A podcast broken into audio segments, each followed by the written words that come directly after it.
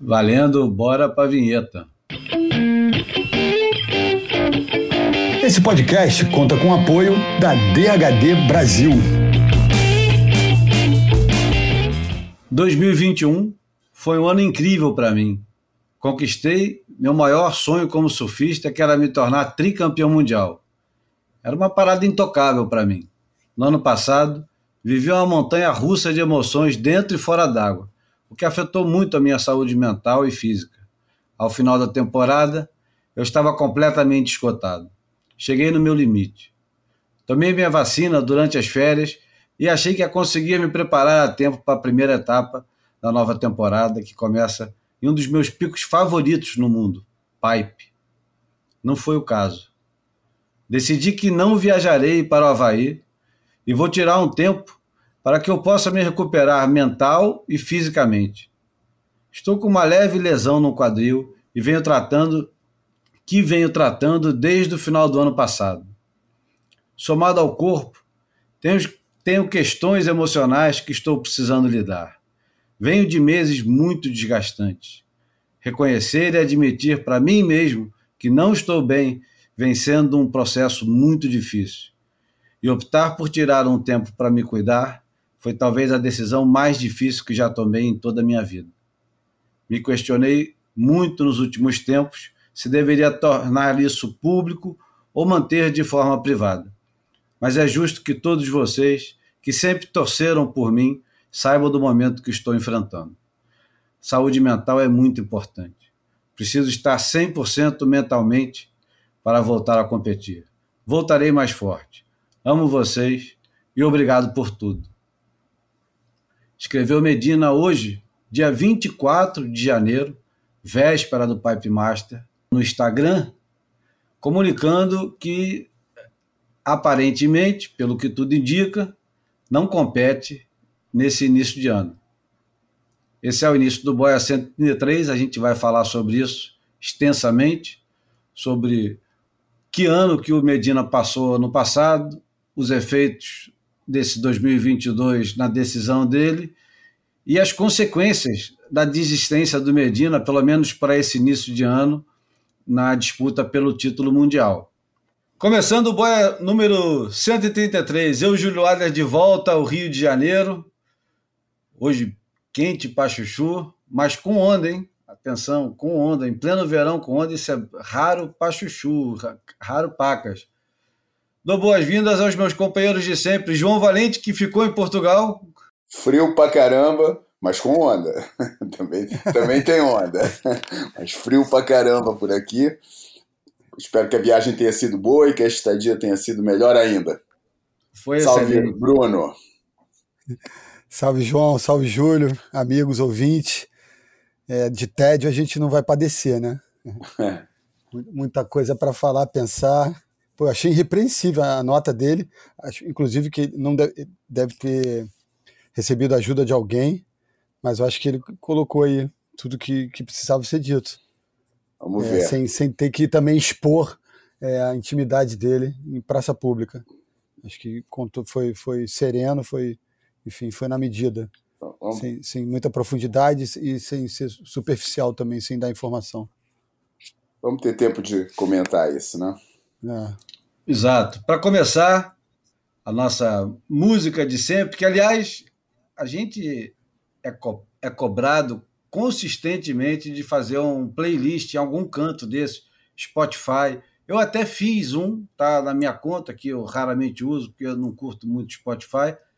Mas fica a promessa aqui que a gente vai organizar essa jossa e vai colocar cada uma das músicas numa listazinha para quem quiser ouvir. Aliás, o Ed Suzuki semana passada foi um sucesso absoluto. Várias pessoas descobrindo o Ed Suzuki, escutando. Até um artista plástico que sempre nos ouve, Lulo Chalmon, é, vai começar agora, vai abrir um, uma exposição em Niterói, esqueci o nome da, da galeria, mas enfim, estava montando a exposição dele e, e escutando Ed Suzuki. O, o Lulo que faz um, um tipo de, de obra parecida com a do Wolfgang Bloch, o João. Lembra um bocado, assim, uns pedaços de madeira que vão é, induzindo você a pensar outras coisas, enfim. Bacana pra cacete. E a gente vai isso começar... Era, isso, isso, era um ah. tema, né? Isso, isso aqui era, isso que você falou é, é, em si um tema de conversa também, né, cara? Como é que. Porque eu também, como você sabe, não sou muito adepto do, do Spotify. E como é que a ferramenta que é apresentada e justificadamente como o sonho erótico de qualquer melômano não cativa você, não me cativa e não cativa mais uma porrada de gente que eu conheço que também tem conta, mas que pô, raramente vai lá, né? É, é curioso, né? Eu não, sei explicar, eu não sei explicar, cara. Eu às vezes estou tô, tô aqui baixando meus discos e tal, e falando, cara, por que eu tô fazendo aqui, cara? Ocupando memória pra cacete. Essa porra tá toda lá no, no, no Spotify, ainda vai me recomendar coisa, outras coisas. Enfim, não, não, cara. Talvez seja o prazer da, da, da, da, o prolongamento digital, em vida digital, daquele prazer de possuir os discos e, e tal, que não tem nada a ver né, com o prazer físico, né? Porque você possuir os discos nesse caso é só uma imagenzinha e uma lista de música no, no, é. no iTunes ou no, no Música ou no Music, como eu chamo e tal, mas, mas você não tem a capa para manusear, não tem nada disso, mas é, é uma compensação parca no meu caso, mas que foi suficiente para, por exemplo, eu realmente não não vou no Spotify, cara. Não tenho Spotify como uma ferramenta que eu, que eu recorra para descobrir música, para escutar música, para nada, na Escuto verdade. Escuto mais o YouTube do que o Spotify. Eu também, é. bem mais, cara, bem mais. Né? Aliás, Já eu que é. escuto e pesquiso muito menos música que vocês, uso o Spotify. Pois é, é engraçado. engraçado. É. Enfim. E não tenho hábito nenhum de ir no YouTube. Engraçado, nenhum, nenhum. Assim, Vai de cada um, né? É Para mim, é, o, o, que mais é, conta em relação ao Spotify é que como eu comecei a usar o Spotify numa época que eu precisava de banda, ou seja, de internet para ouvir, e eu acho que era uma época que eu estava em Portugal todo empolgado com as milhares de possibilidades do Spotify. Eu comprei um daqueles planos de 2 GB e em três, quatro dias eu tinha torrado 10 euros escutando música no caminho do trabalho. E, porra, fiquei enfurecido. Falei, que merda. Ah, mas você pode baixar. Ah, sim. Um cara como eu pode baixar a, as coisas que ele quer escutar. Ele vai ter que baixar é, 260 GB de música para descobrir o que ele quer ouvir. Não dá. Bom, mas enfim, a gente é. vai começar a música que vai abrir o, o Boia, que já nem é mais uma abertura, estamos quase no meio do Boia já. Brincadeira que hoje vai oh, demorar. Não, não, não, não assiste, não assusta os nossos fiéis ouvintes falando que isso está no meio, senão os caras desligam agora, né? Não, na semana retrasada morreu a Ronnie Spector, que herdou o nome do, do ex-marido, o psicopata Phil Spector, e ela tinha um conjunto que, aliás, foi produzido brilhantemente pelo Ron Spector e meio que fundou o Wall of Sound, que era o The Ronettes. Produzido pelo Phil Spector, Ronnie era ela. É, pelo Phil Spector, isso. E ela, apesar de não ser das mais notórias cantoras da história, ela tem uma influência muito grande e o impacto dela na música pop de forma geral é um absurdo. Eu só vou ler um título, um, um pouquinho do que o, o Guardian, para variar, escreveu quando ela, quando ela faleceu, dizendo as homenagens não param de chegar. Keith Richards, Brian Wilson, Darlene Love, jo, Joan Jett, Elvis Costello, Pat Smith, escreveu Goodbye Little Fireball. Ela é, os Beatles a cortejavam, Jimi Hendrix brincou com ela, quer dizer, brincou não, porque isso é, tocou com ela. Os Rolling Stones abriram concertos para ela. Ela e o Keith Richards foram amantes por um tempo e se tornaram amigos ao longo da vida. Ela também estava ligada ao David Bowie, um admirador de longa data, e os admiradores iam de Dusty Springfield, Aretha Franklin, é uma completa loucura que é, a Ronnie Spector tivesse esse, esse, esse campo de influência tão grande. E depois, porque ela foi casada com esse psicopata, que era o Phil Spector, que prendia ela em casa, ela não podia. Ele, ele que lançou ela como artista, mas depois ele ficou tão enciumado dela que ele botou um segurança para tomar conta. Ela não podia gravar em casa, porque ele não queria que ela fosse mais famosa. Ele tinha ciúmes doentio dela, mantinha ela em casa, batia nela, enfim, aqueles negócios de, de filme de horror. E assim que ele é, depois foi preso, ela deu uma entrevista feliz, é, dizendo que ele tinha mantido ela presa durante tanto tempo e agora era ele que estava atrás das grades. Ela se libertando do, do Phil Spector e se divorciando dele, foi produzida depois pelo Joey Ramone, que era um super fã. A Madonna queria cantar igual a ela. A Amy Winehouse tinha ela como referência. E ela tocou com o Street Band do, do, do Bruce Springsteen, Johnny Thunders, Misfits, banda punk. Quer dizer, é muita coisa. Sem contar que uma das músicas pop mais é, executadas de todos os tempos, que chama-se Walking in the Rain, é um ode ao romance juvenil. Eu escutei no, num podcast que chama Word, que é feito por dois editores de músicas de, de, de revistas de música, falando sobre exatamente essa música. Tem Be My Baby, que é talvez um pouco mais famosa, mas Walking in the Rain tem N versões, até o, o, os irmãos Walker, Scott Walker, já nem lembro mais o nome do outro, gravaram Walking in the Rain, e fala sobre a paixão juvenil e a música é, é, é uma joia da, da música pop de todos os tempos. E vai começar o boia de hoje. Vamos lá.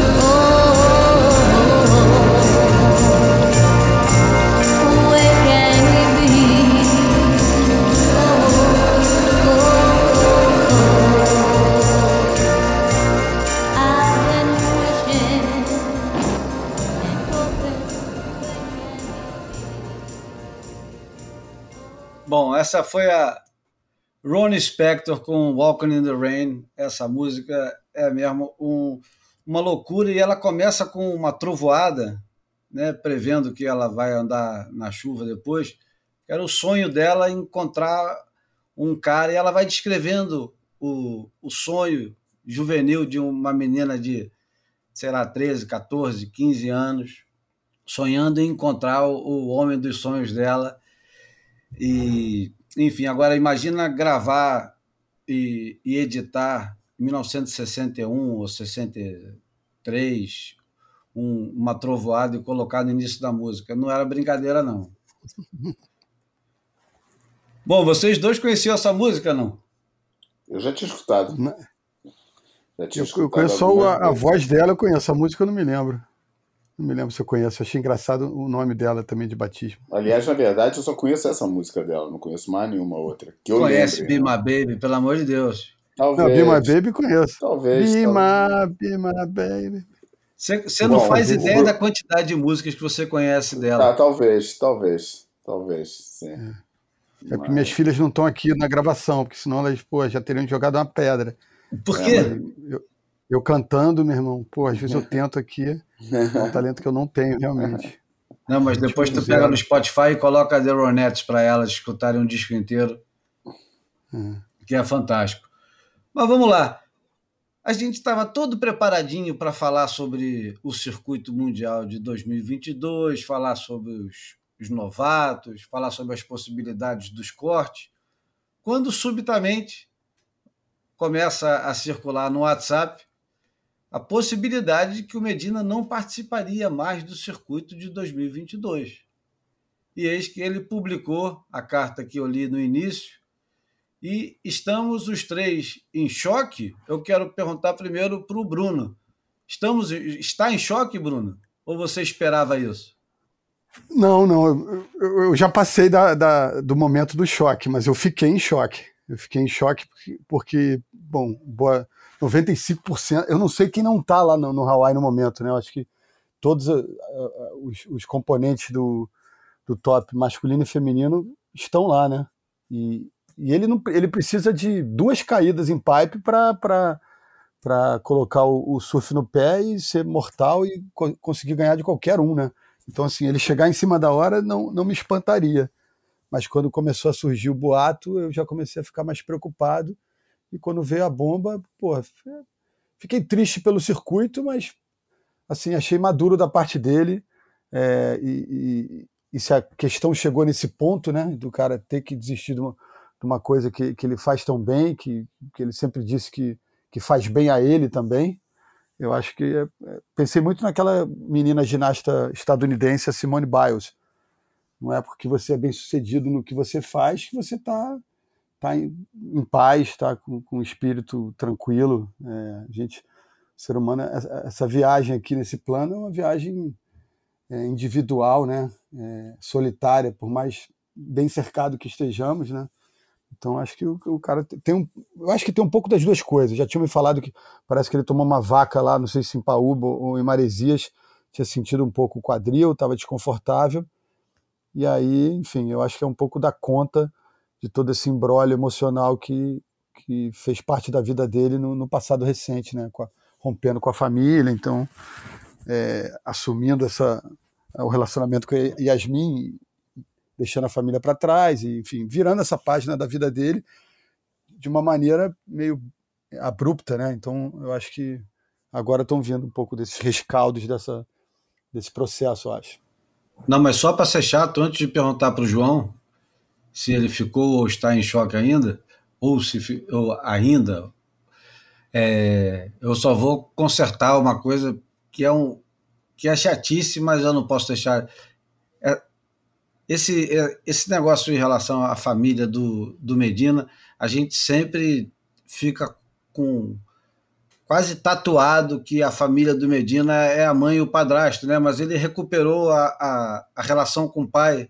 Então, é, de um lado quebrou, mas do outro consertou, né? Então, de certa forma, por, por mais é, traumático que seja e o cacete, é, ele teve um problema de um lado da família, mas do outro lado ele está se aconchegando, né? Isso é, inclusive a gente falou aqui né? essa foto preto e branco que, que ilustra o post dele, a primeira do, do, do que vai ser a imagem falada de hoje. É, eu, eu, eu acho que foi na casa do pai dele. Tem toda a pinta, né? Pinto Ferreira, é. Mas, João, e você? Cara, eu não vou falar, não, minimamente. Não, acho que no mundo de hoje em dia fica chocado porque Medina não resolve entrar. Né? Não tem menor choque. Que é, e não tem choque porque, cara, a gente já viu isso acontecer no surf várias vezes, né, cara? A gente tá falando de um esporte que, que Alice Slater abandonou depois de bater o recorde do, do, do Mark Richard. É, Gary Green abandonou numa época que ninguém entendia por que, que ele abandonou, depois veio se entender, veio se contextualizar. Ock abandonou é, no auge. É, é, Curren abandonou também durante um tempo e voltou depois. Cara, não acho que seja choque nenhum. É, acredito que ele tem as razões dele. É, sinceramente, não acho que dá para que se deva tirar daí grande. Tem que estar. Tá, eu não, tô, eu não sou um torcedor fanático do, do Gabriel, sou um admirador dele, admirador do surf dele, da competitividade e tudo mais. Mas não sou um torcedor, não torço para ele, cara, entendeu? Não, não, não vou. Cara, e, eu, e aliás, para falar a verdade, eu não ia ficar chocado com ninguém, porque na verdade eu não torço para ninguém. Ia ficar chocado talvez se o Frederico Moraes a, a anunciasse, porque é uma coisa muito próxima daqui, porque, enfim, e que nada indicava nesse sentido. No caso do Gabriel, para começar, não é próximo de mim, né? Ele está aí no Brasil, o negócio é aí com o Brasil. É, eu não torço para ele, por isso não tem nenhum, é, nenhuma ligação emocional é, com ele. É, acho os argumentos que ele apresenta eu acho ele nunca escondeu que o grande objetivo dele era ser era ganhar era ganhar três campeonatos. O pessoal, a torcida é que fica achando, né? Tem vários que falam, vai bater os recordes do Slater, vai bater a porra toda. É, ele nunca escondeu que pô, três títulos era assim uma, uma bela meta para ele, era uma meta que ele procurava há muito tempo. É, e eu acho que os argumentos que ele apresenta, é, eu acho que, que, que nenhum deles você pode falar, ah, isso tá, tá, tá de caô, tá, ou, tá, ou tá inventando, ou tá dando desculpa. Não, acho que todos os argumentos que ele apresenta ali parecem muito plausíveis, muito é, é, respeitáveis como argumento. Não, não, não, não, vejo nada demais, sinceramente, não vejo nada demais, não. Acho que é normal, acho que ele, porra. É... E também acho isso normal no contexto do surf, né? Que é, é um esporte que se permite a isso, cara. É, eu acho que é, é, era, a gente não vê isso acontecer em muitos esportes, cara, de um cara no eu não estou lembrando de nenhum de assim de alguém que esteja no auge é, como com, com, o nível de domínio que o, que o, que o que o Gabriel apresenta no surf mundial eu não vejo isso acontecer em esporte nenhum mais, entendeu? Mas eu também não vejo acontecer um monte de coisa no surf que eu não vejo acontecer em esporte nenhum mais também, entendeu? Que esporte do mundo e que a elite desse esporte fica seis meses parada, entendeu? Isso não existe em mais lugar nenhum do mundo esportivo, cara. Os caras, pô, você, qualquer cara que acompanha a ATP Tour, pô, qualquer esporte sério, né, cara? Que o surf, vamos combinar, é um esporte simpático, não é um esporte sério. A gente adora o surf, porque adora, porque faz, porque, porque a gente pega onda, porque a gente cresceu nisso e tal. Mas, pô, vamos falar o esporte sério mesmo, não é, né? Pô, esporte sério, os caras, pô, tem jogo toda quarta, todo domingo, tem jogo todo fim de semana, tem campeonato toda semana, entendeu? Isso é o seu esporte sério. O surf é, a gente pode querer aqui dourar a pílula e falar, não, porque tem muito treino, não, porque as variáveis que o surf tem precisam de uma. Porque a gente pode falar o que quiser, cara, mas qualquer esportista profissional que olha para o calendário é, do surf deve falar, porra, cara, tua vida é uma moleza, cara, entendeu? É, por isso, cara, a mim não me choca. Acho que, que, que, acho que se ele precisa desse tempo, acho que vai fazer bem para ele. É, só espero que ele realmente não abandone o esporte, que nada indica isso, ele não fala nesse sentido, não, e que não tenha nada que a gente não sabe realmente incomodando ao nível é, físico e tal, porque seria uma perda muito grande. É, e, e, espero que isso não, não venha a acontecer. Mas esse anúncio, para mim, não, não me choca. Fico com pena, tenho que ir correndo lá mudar meu fantasy.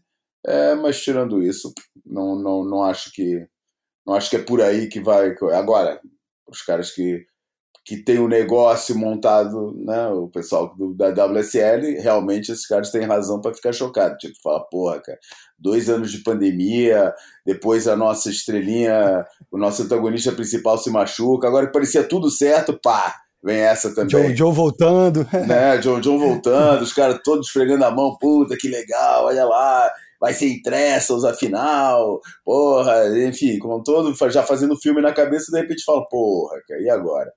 Entendeu? Aí esses caras eu acho que realmente devem ter ficado chocados. Eu, pessoalmente, não estou nem um pouquinho chocado. Acho que faz sentido. Não tenho razão nenhuma para duvidar das razões que ele apresenta ali. Acho que está no direito dele.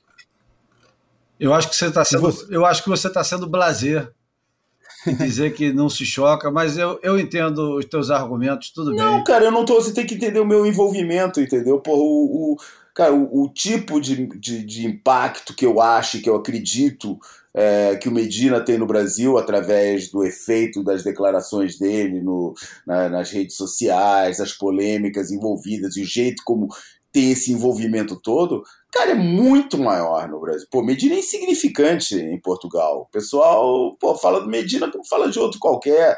É o cara que tá liderando, é o cara, mas porra, cara, entendeu? Não, ninguém tá ligando para isso. É, não, não é um assunto, não é algo que mobilize. Não vai fazer, não vai fazer uma notícia no jornal, entendeu? Não vai ter um eu jornal sei, que vai dar eu tô me essa referindo, notícia. Eu estou me referindo a, ao, ao, nosso pequeno universo, que aliás é onde a gente milita aqui no Boia, onde uma notícia dessa tem o, o é uma bomba, cara. É, não, eu reconheço, é, é, eu reconheço é uma tremenda isso. bomba. Porra, cara, eu, eu vou te falar, eu perco assim, não... não deixa ninguém ouvir não, mas eu perco assim 40% do interesse sem o cara, assim no, no, no circo inteiro. Acho que o, cai de nível assim qualquer competição sem o cara com um peso é, porra, gigantesco. É, eu acho que, que a, a decisão dele, que embora fosse especulada e talvez até um pouco esperada, porque se falou disso ano passado. É, falou na coletiva do, do terceiro título mundial. Ele, ele deu a entender, é, é, falou um pouco sobre isso, e alguém aproveitou e fez uma matéria falando que ele já estava dizendo que não ia competir. Lembra disso? Aí rolou um reboliço, a falsa aposentadoria do Gabriel. Pois é, então, eu acho é. que isso, isso é um assunto, é, um, um assunto bomba mesmo, um assunto que, porra, é, mexe com a gente, porque tu fala, caralho, o Medina não vai. O, o João é, trouxe um, uma informação que ninguém consegue confirmar, que é que o, o, o John John talvez também não compita no circuito inteiro, não viria ao Brasil, naturalmente, é, não iria para El Salvador. Para onde mais que ele não vai? Para Portugal? É, é Portugal. Então ele já perderia, sendo que esse ano valem todas as etapas, né? Não tem, acho que tem um descarte, não é isso?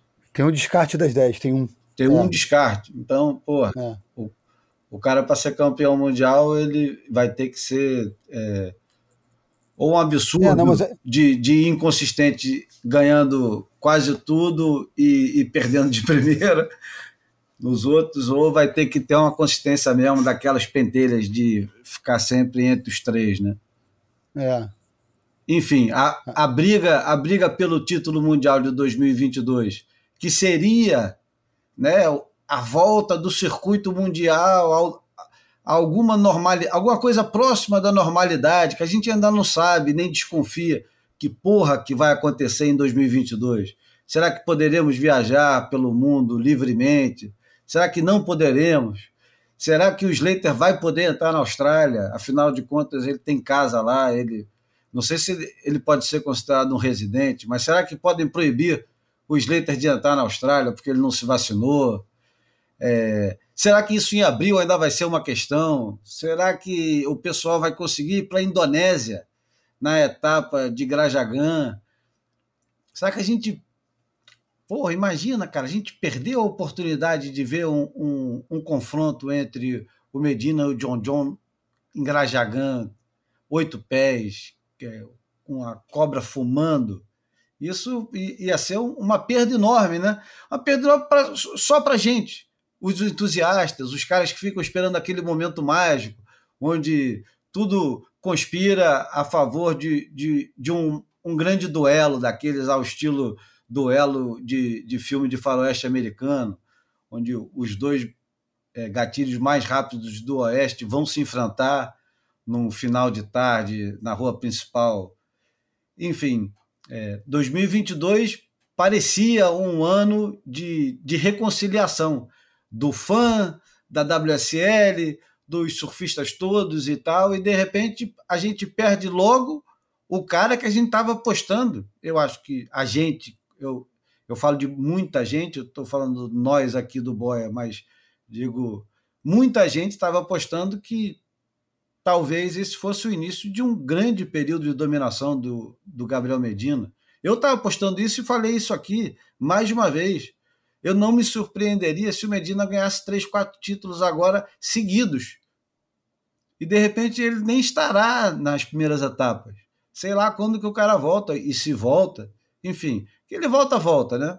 Mas eu confesso que quando li que ele tem um problema de quadril, me veio logo aquela lembrança escrota, cara, do Guga Kurten com problema de quadril no auge da carreira dele e, porra, tão cedo e com uma carreira tão brilhante e arrasadora, foi apagando e se afastou das competições e pronto, sumiu.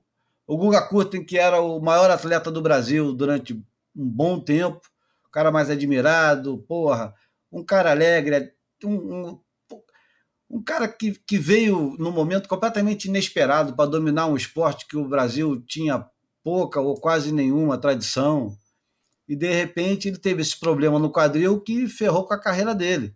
Então, quando eu li que ele está com problema no quadril, que ele leve lesão, porra, tomara que seja leve, cara, porque o quadril é foda, cara. O quadril, às vezes, quando dá merda, só operando, colocando placa, essas merdas. Prótese, mas não seja nada disso. É. É. Sinistro.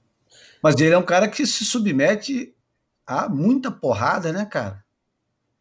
É o que a gente sempre, ah, é? a gente sempre fala disso aqui, né? A gente, quando fala do Slater, que vai fazer 50 agora, dia 11 de fevereiro, a gente fala quanta porrada que o cara leva com 50, mas com 20 e pouco, esses malucos já levaram muita porrada, cara. E mesmo. Muito. E, e eles treinam muito em academia, né? Isso também deve desgastar pra cacete. É, não é só fortalecer, né? Deve desgastar, eu não entendo porra nenhuma disso. É, mas, mas é... o João falou em tom de brincadeira, mas com uma coisa que eu concordo, bravo. O esporte, esporte moderadamente faz muito bem à saúde. O esporte profissional, meu irmão, Porra. ele mói as pessoas. Mói, ele, ele, leva as pessoas ao limite físico. É, é, e claro. às vezes também ao limite psicológico, né? Então, assim, a gente não conhece a dor do outro, né? Então, deve ser algo sério para ele estar tá tomando essa atitude, tem que respeitar e aguardar sendo dos próximos capítulos. Mas que se perde, se perde. John John voltando sem o cara, daqui a pouco ele, ele volta, o John John tá, tá navegando porra, pro, pelo oceano para neutralizar pegada de carbono e não está indo na etapa XY. O circuito perde, né? Os caras são, são muito grandes. É, seria seria um, é. seria um caso quase único né, de a gente reconhecer que os dois maiores é, de uma determinada época nunca, nunca competiram frente a frente nesse auge, né, cara? É, é, é. E seria uma, uma história triste, né, para quem acompanha, porque realmente é, essa rivalidade é a única verdadeira rivalidade é, que tem uma história grande por trás, né, cara? Que, que, que, que, que faz sentido no, no, no, no âmbito do esporte. É, e seria muito triste a gente não poder assistir essa rivalidade se cristalizar dentro d'água no auge, com os dois no auge e, em plena posse dos seus, das suas capacidades. É, é, até mesmo, mesmo com o Ítalo também, né? Que o Ítalo está surgindo cada vez mais como uma força irresistível no circuito para ganhar títulos. Ele, é, não estando o, o Medina lá para porra, para ser o, o cara que está sentado no trono, que precisa ser destronado, o negócio fica meio solto, né? Porque o, o Ítalo é campeão olímpico, mas a Olimpíada, assim, para o circuito mundial, não, não faz a menor diferença a Olimpíada. É muito importante, é talvez mais importante do que o circuito mundial para o grande público, mas agora, para esse início de circuito, você não ter um cara para ser destronado é uma baixa terrível, porque eu não sei se isso mexe até com a motivação dos caras, porque imagina a situação, você fala assim, esse cara vai cair esse ano, e de repente esse cara não está lá. Parece que vai ser fácil, né? Parece que é. fala, porra, não tem mais esse cara. É, Mas tem aquele, você tem uma aquele... motivação a menos, né? E esses caras, eles são movidos a, a motivação. Você tem uma motivação a menos. Até o, o próprio John John, ele vai falar assim, porra, o sem sério? Medina, é. se eu ganhar o é. título, os caras vão dizer que não valeu. É. Já tinha gente no, em fórum de discussão aí, quando eu acho que não, não, sei se no post dele ou na Steb, em algum lugar, o cara. Ah, então quer dizer que esse, esse título esse ano não vai valer nada, então. Pois é. É, é isso. É. E além de que, porra, quer dizer, a, salvo muito erro, essas estatísticas não estão é, claramente, pelo menos, disponíveis, né? mas a ideia que dá é que a, maior audiência da WSL é do Brasil, né? Imagina o que, que é. isso pode afetar as audiências. Ah, é, não. E, e se a gente for em números, cara, eu fui revisar hoje os números para você. É, o Instagram eu acho que é, é uma baliza para isso, né? Você entender um pouco o, o quão midiático o personagem é. O Gabriel tá com 9,5 milhões de seguidores. Para você chegar, é, você junta o John John. Você, é, vamos começar é, de trás para frente. Você junta a WSL, que tem 3,800, com, com, com o Slater, que tem 2,800 com o John John, que tem 1,5, você fica faltando 1 milhão e 400 para chegar no Gabriel. Então, assim, para ter uma noção do. É claro que, porra, 80% desse público deve ser brasileiro e, e, os brasileiros são aficionados por rede social, né? Mas é, do ponto de vista publicitário, mercadológico e o caramba, o cara é esse essa persona gigantesca, né? É. Então, tem um impacto. Ape, apesar, né, Bruno? Apesar de hum. desse impacto é, mercadológico do, do, do, Gabriel não ter o mínimo reflexo no pool de, no, no, no pool de, de anunciante da WSL, ou tem? Quem é que você acha que tá lá só porque o Gabriel é. tá e que sairia é, se o Gabriel não, não tá? Eu acho que talvez a, a única que, que exemplifique é, é essa, esses dois caminhos é, paralelos, eu acho que é a Corona. O resto não. É. Todos os dele, a única que tá que eu acho que tem interseção é a Corona. Uhum. E que chegou depois, né? Foi a, Corona chegou no Gabriel, não foi o Gabriel que trouxe a Corona para o surf, né? Ah, é, não, já estava já tava namorando o surf, né? É, eu tava é. pensando é naqueles que o Gabriel trouxe pro surf, que não estavam é, no surf, continuam sem estar, aliás, relação... né, que continuam, ah. aliás, o único elo de ligação dela, dessas, de algumas dessas marcas com o surf é o Gabriel, né, cara? É, exatamente, é isso. De, de alguma maneira ele é maior que o circuito, né? Quando, é, gente, é. quando eu falo desses números, eu, né, uma interpretação que se pode fazer é essa.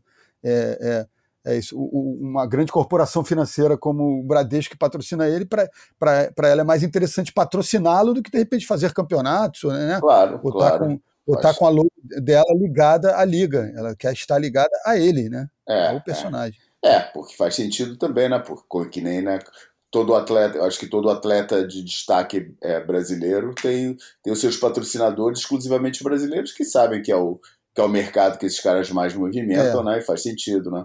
A questão é que, pô, tem marcas internacionais no, no que, que a gente poderia, que eu conseguiria ver apoiando o circuito é, é, ou, investindo no circuito a par do investimento no próprio, no próprio surfista. Mas, mas isso não acontece, é verdade que isso não acontece. Não sei se por desinteresse da WSL, não sei se por, por por negligência, por achar que essas marcas não, não, não têm o que eu acho pouco provável, né? Porque... Ou por incompetência.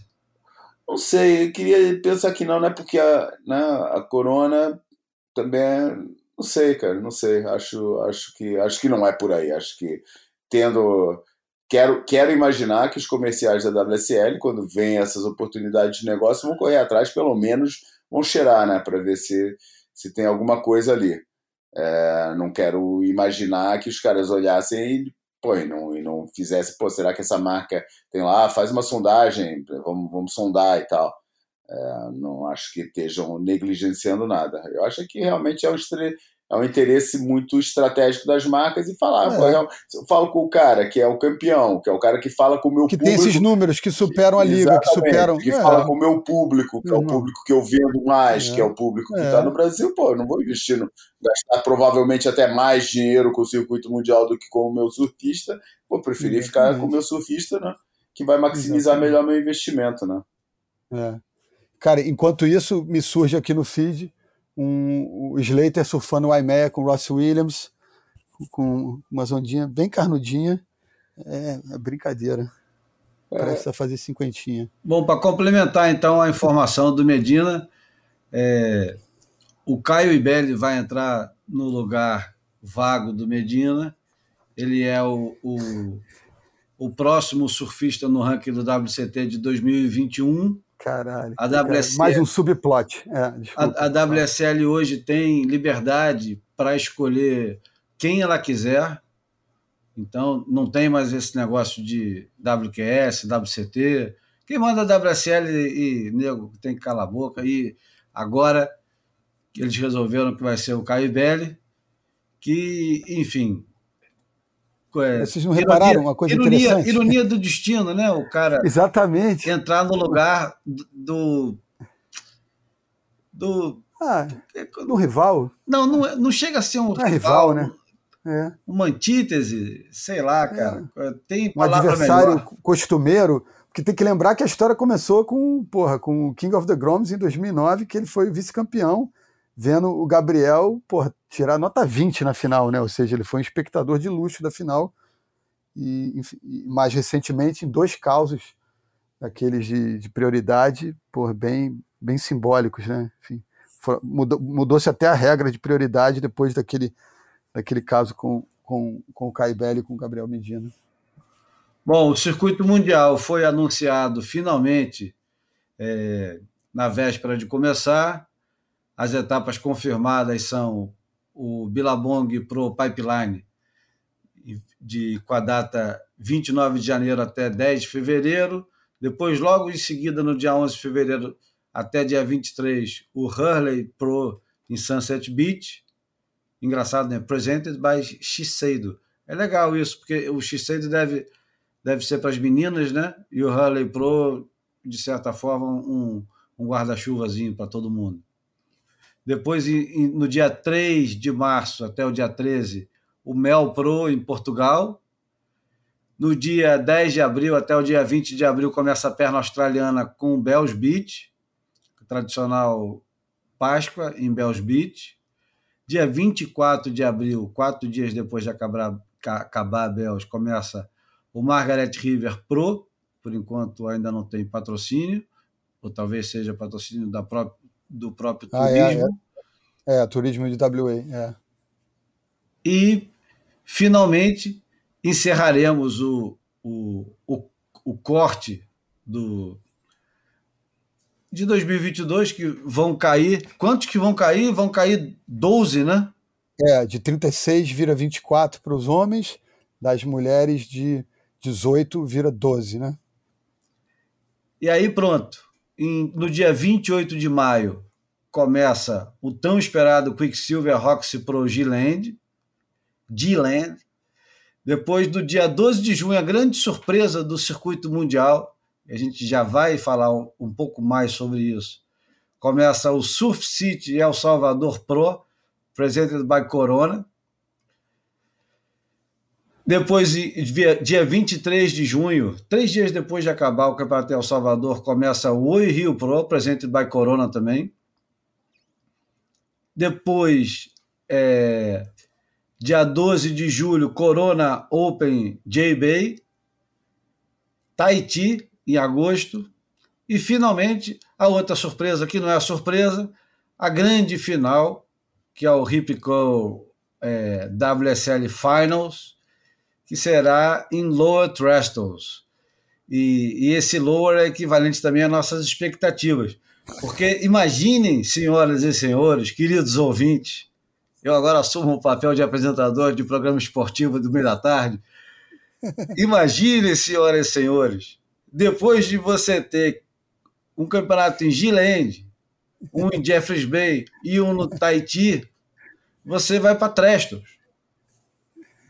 Quer dizer, o sabor que o cara vai ter na boca para assistir Trestos depois de sair do Tahiti, os caras, eu não sei, a WSL deve ficar com, com um sentimento meio dúbio entre torcer para dar muita onda no Tahiti ou torcer para não dar onda nenhuma no Tahiti, porque, sei lá, é estranho isso. Mas vamos lá. O, o Bruno, hum. é o Salvador, cara. É o Salvador no lugar de Barra de la Cruz. É, é o Salvador não é mais do mesmo? É uma onda que é, eu amo El Salvador. Eu dou tudo para poder ir para lá, passar 10 dias pegando onda. É uma onda de sonho para mim. Eu tenho 54 anos. É uma onda maravilhosa para um cara mais velho ou para um cara ir lá treinar quando é mais novo. Mas para o WCT, cara, para esses caras, será que vale a pena? Será que é. é, La Punta vai nos calar e vai mostrar que, na verdade, é melhor do que Jeffers Bay? É, eu acho que pô, começa pela história de Tressos, né, cara? Se pode ter a final do WSL né? em Tressos, pode ter o Salvador, né? Então, é, eu acho que deve ser uma questão também de, de, de oferta do poder público local, de fazer um, um, senhor campeonato, pelo menos no que diz respeito à estrutura. E eu acho que dá para perceber também essa logística meio continental, né? De, tanto que o John John está querendo na, navegar entre, entre essas pernas aí. É, eu acho que saindo de lá e chegando no Brasil, ou vice-versa, tem um pouco a ver com essa logística, muito embora é, do México não fosse tão distante assim, né, cara? Não, é... peraí, você acha que o John John vai sair no dia 6 de junho de Gilende? Não, não, não, não, estou dizendo a questão continental, por exemplo, de, de Margaret River para a Indonésia velejando é mole mesmo. É mole. É, agora, e, e também de El Salvador para o Brasil não seria grande dificuldade.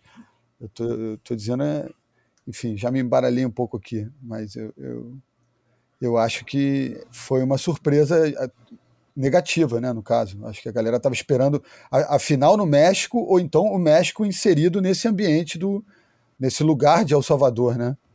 Então, acho que deve ter sido ofertado pelo, pelo governo local essa, essa esse campeonato, o circo armado lá, e os caras aceitaram, Ô, João, encaixando com essa logística. Né? Desculpa. Ô, João, Mano. os caras roubaram o lugar da, do ISA Games do ano passado na cara dura mesmo, você acha? é... Ah, cara, talvez, vai né? no mesmo sei. lugar, né? É, não, mas talvez isso eu tô mais com o Bruno. Acho que é, deve ter uma. O, El Salvador é um país, como a gente sabe, né, com problemas sociais é, muito grandes, um país que atravessou porra, quatro décadas de, de, de, problemas políticos fortes, com, muito, com muita guerrilha de todo tipo, guerra, guerrilha, guerrão, é, o tempo todo e deve estar aproveitando um momento de um pouquinho maior de um pouco mais de estabilidade para aproveitar, né? E a verdade é que pô, tem altas ondas por lá é, o potencial da coisa, muita coisa acontecendo. Acho que abriram realmente porque acho que no caso da Isa faz parte sempre dos planos do, do, do, do Fernando da Guerra e da sua associação. É, é, ele, ele dá uma atenção muito grande para o continente americano como um todo, né? Vamos, basta lembrar né, que o único campeonato, o único campeonato internacional da, da ISA, tirando os ISA Games, que são mundiais, são os campeonatos pan-americanos, né?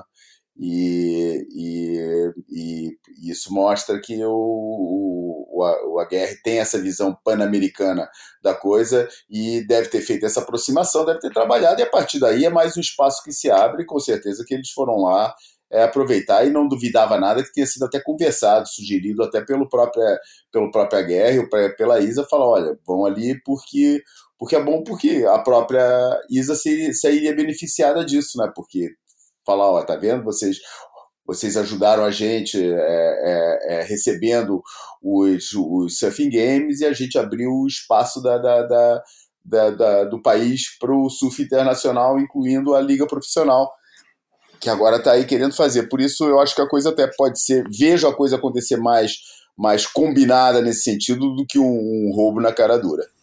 Acho que faz mais sentido. Mas e como onda? Você acha que é uma boa adição ao circuito mundial? Não, acho, acho redundante. Acho que já tem onda desse tipo e melhores é, desse, do que esse tipo no, no, no circuito mundial. É, o circuito a gente sabe que está faltando esquerda nesse circuito, né? mesmo com a adição de, de, de, de, de falta esquerda no campeonato. E, e eu acho que nesse sentido, botar mais uma direita, quando a gente já tem Jeffries Bay, já teve é, é, Barra de la Cruz, já teve, é, e era para, né, como o pessoal falou, estava né, até sendo cogitada como possível etapa final e tal. Quer dizer, já tem muita onda desse tipo aí, é, que realmente, cara, é uma onda, pô, se der, se der altas ondas, que é o que todo mundo espera, pô, vai ser um belo campeonato, porque uma direita é pesada, a onda é mais, tá mais para Barra de La Cruz do que para Jeffreys Bay.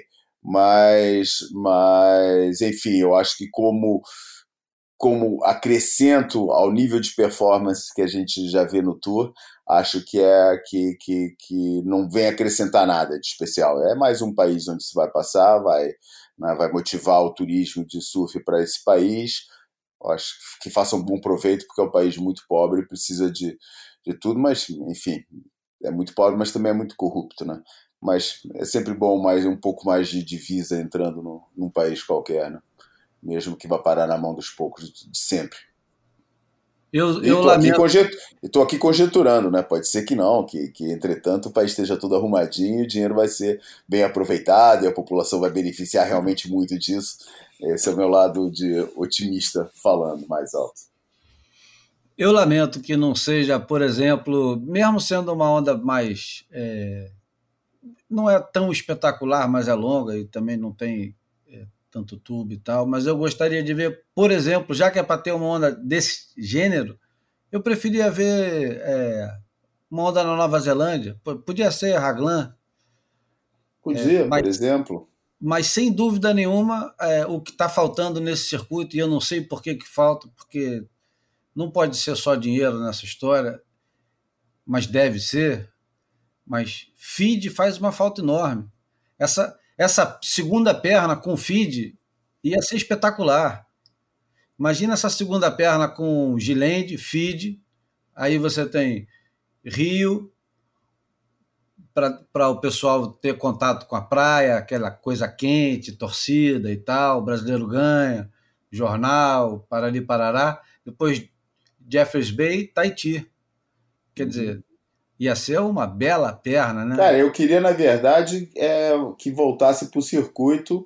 É, porra, o Chile, né, cara, que só teve daquela vez aquela etapa espetacular que todo mundo lembra do Search, né, cara, e que seria uma onda, pô, muito bem-vinda, uma onda cheia de drama, pô, tecnicamente exigente pra caramba, mais exigente, tão pesada quanto o Chopo, mas mais exigente é, tecnicamente, porque mais imprevisível é, aquele drama das pedras ali também, cara, eu acho que tinha espaço para aquela esquerda no, no, no circuito, cara. É, e, e, seria continente sul-americano, que eu acho que é um continente muito deficitário.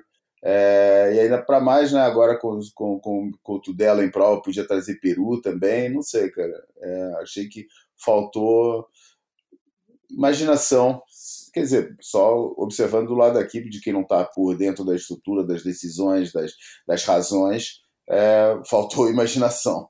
É. Eu acho que aqui também a gente está um pouco desconstruindo a nota 10. Aqui um, um, exercício que eu faço na avaliação do trabalho meio dos outros é, é também porque continuamos tendo é, um circuito com direitas esquerdas e passamos a ter com o Gilende um reforço nas esquerdas e temos uma alternância aí de, de dinâmica, de tipo de onda, de, de fundo e, e, que eu acho bem interessante, né? Então a gente está indo justamente naquelas lacunas que a gente esperava mais, né?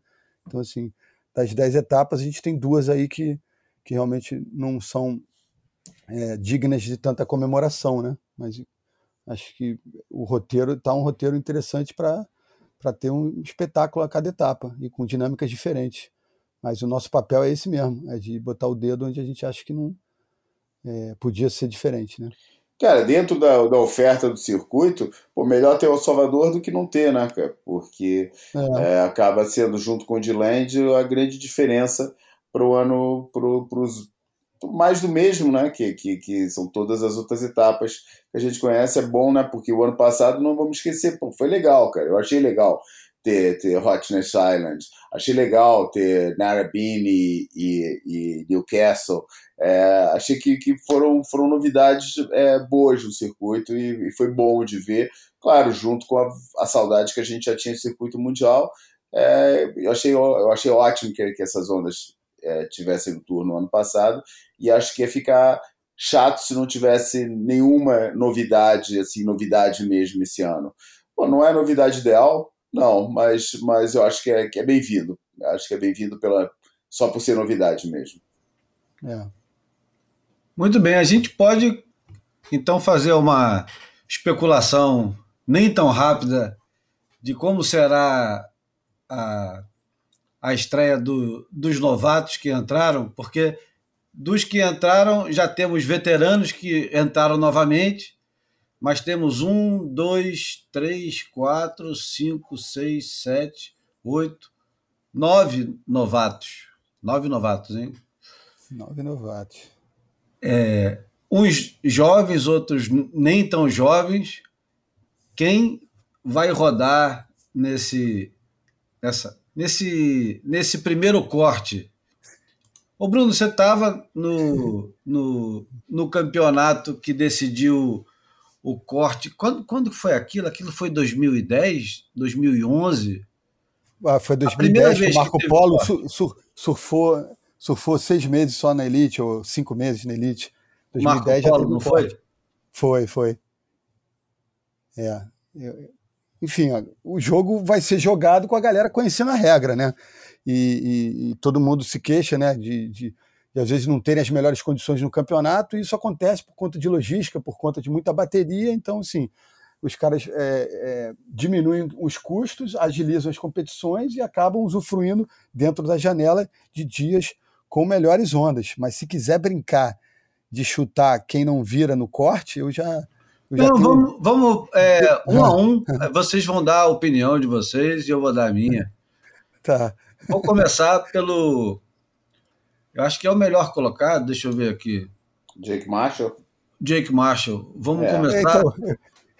vamos começar pelo, pelo Jake Marshall.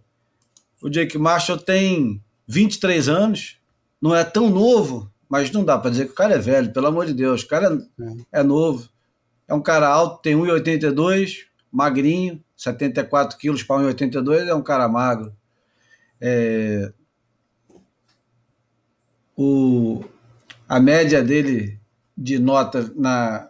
no site da WSL é 4,39.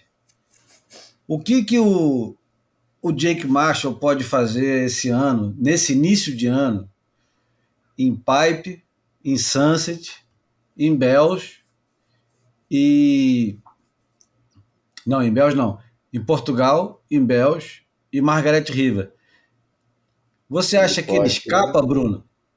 Cara, eu acho que o que ele pode fazer, eu já vi brasileiro fazendo, mas que acabou continuando é, no tour depois, e eu não vou dizer o nome, mas o que ele pode fazer é, é comprar imã de geladeira, é comprar camiseta, comprar lembranças desses lugares, cara.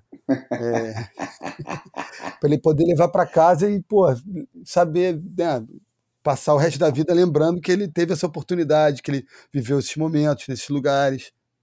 É, obviamente em tom de galhofa o que eu estou dizendo, mas eu, eu não vejo nenhuma, não vejo muita chance desse rapaz continuar, não. Eu acho muito frágil o surf dele.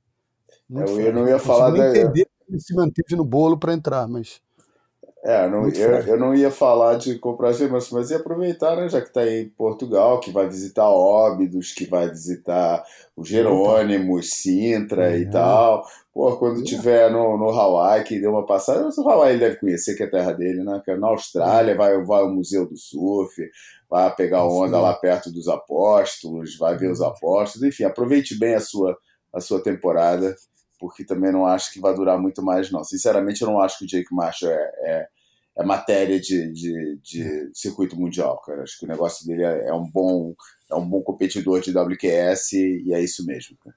O Jake Marshall ele teve um segundo lugar no US Open, no Challenger Series, teve um 17 no Visla, no Mel Visla Pro na Ericeira, um 25 no Quicksilver Pro na França, em Haleiva no Michelob Ultra Pure Gold do Haleiva Challenge, ele teve um, um, nono lugar.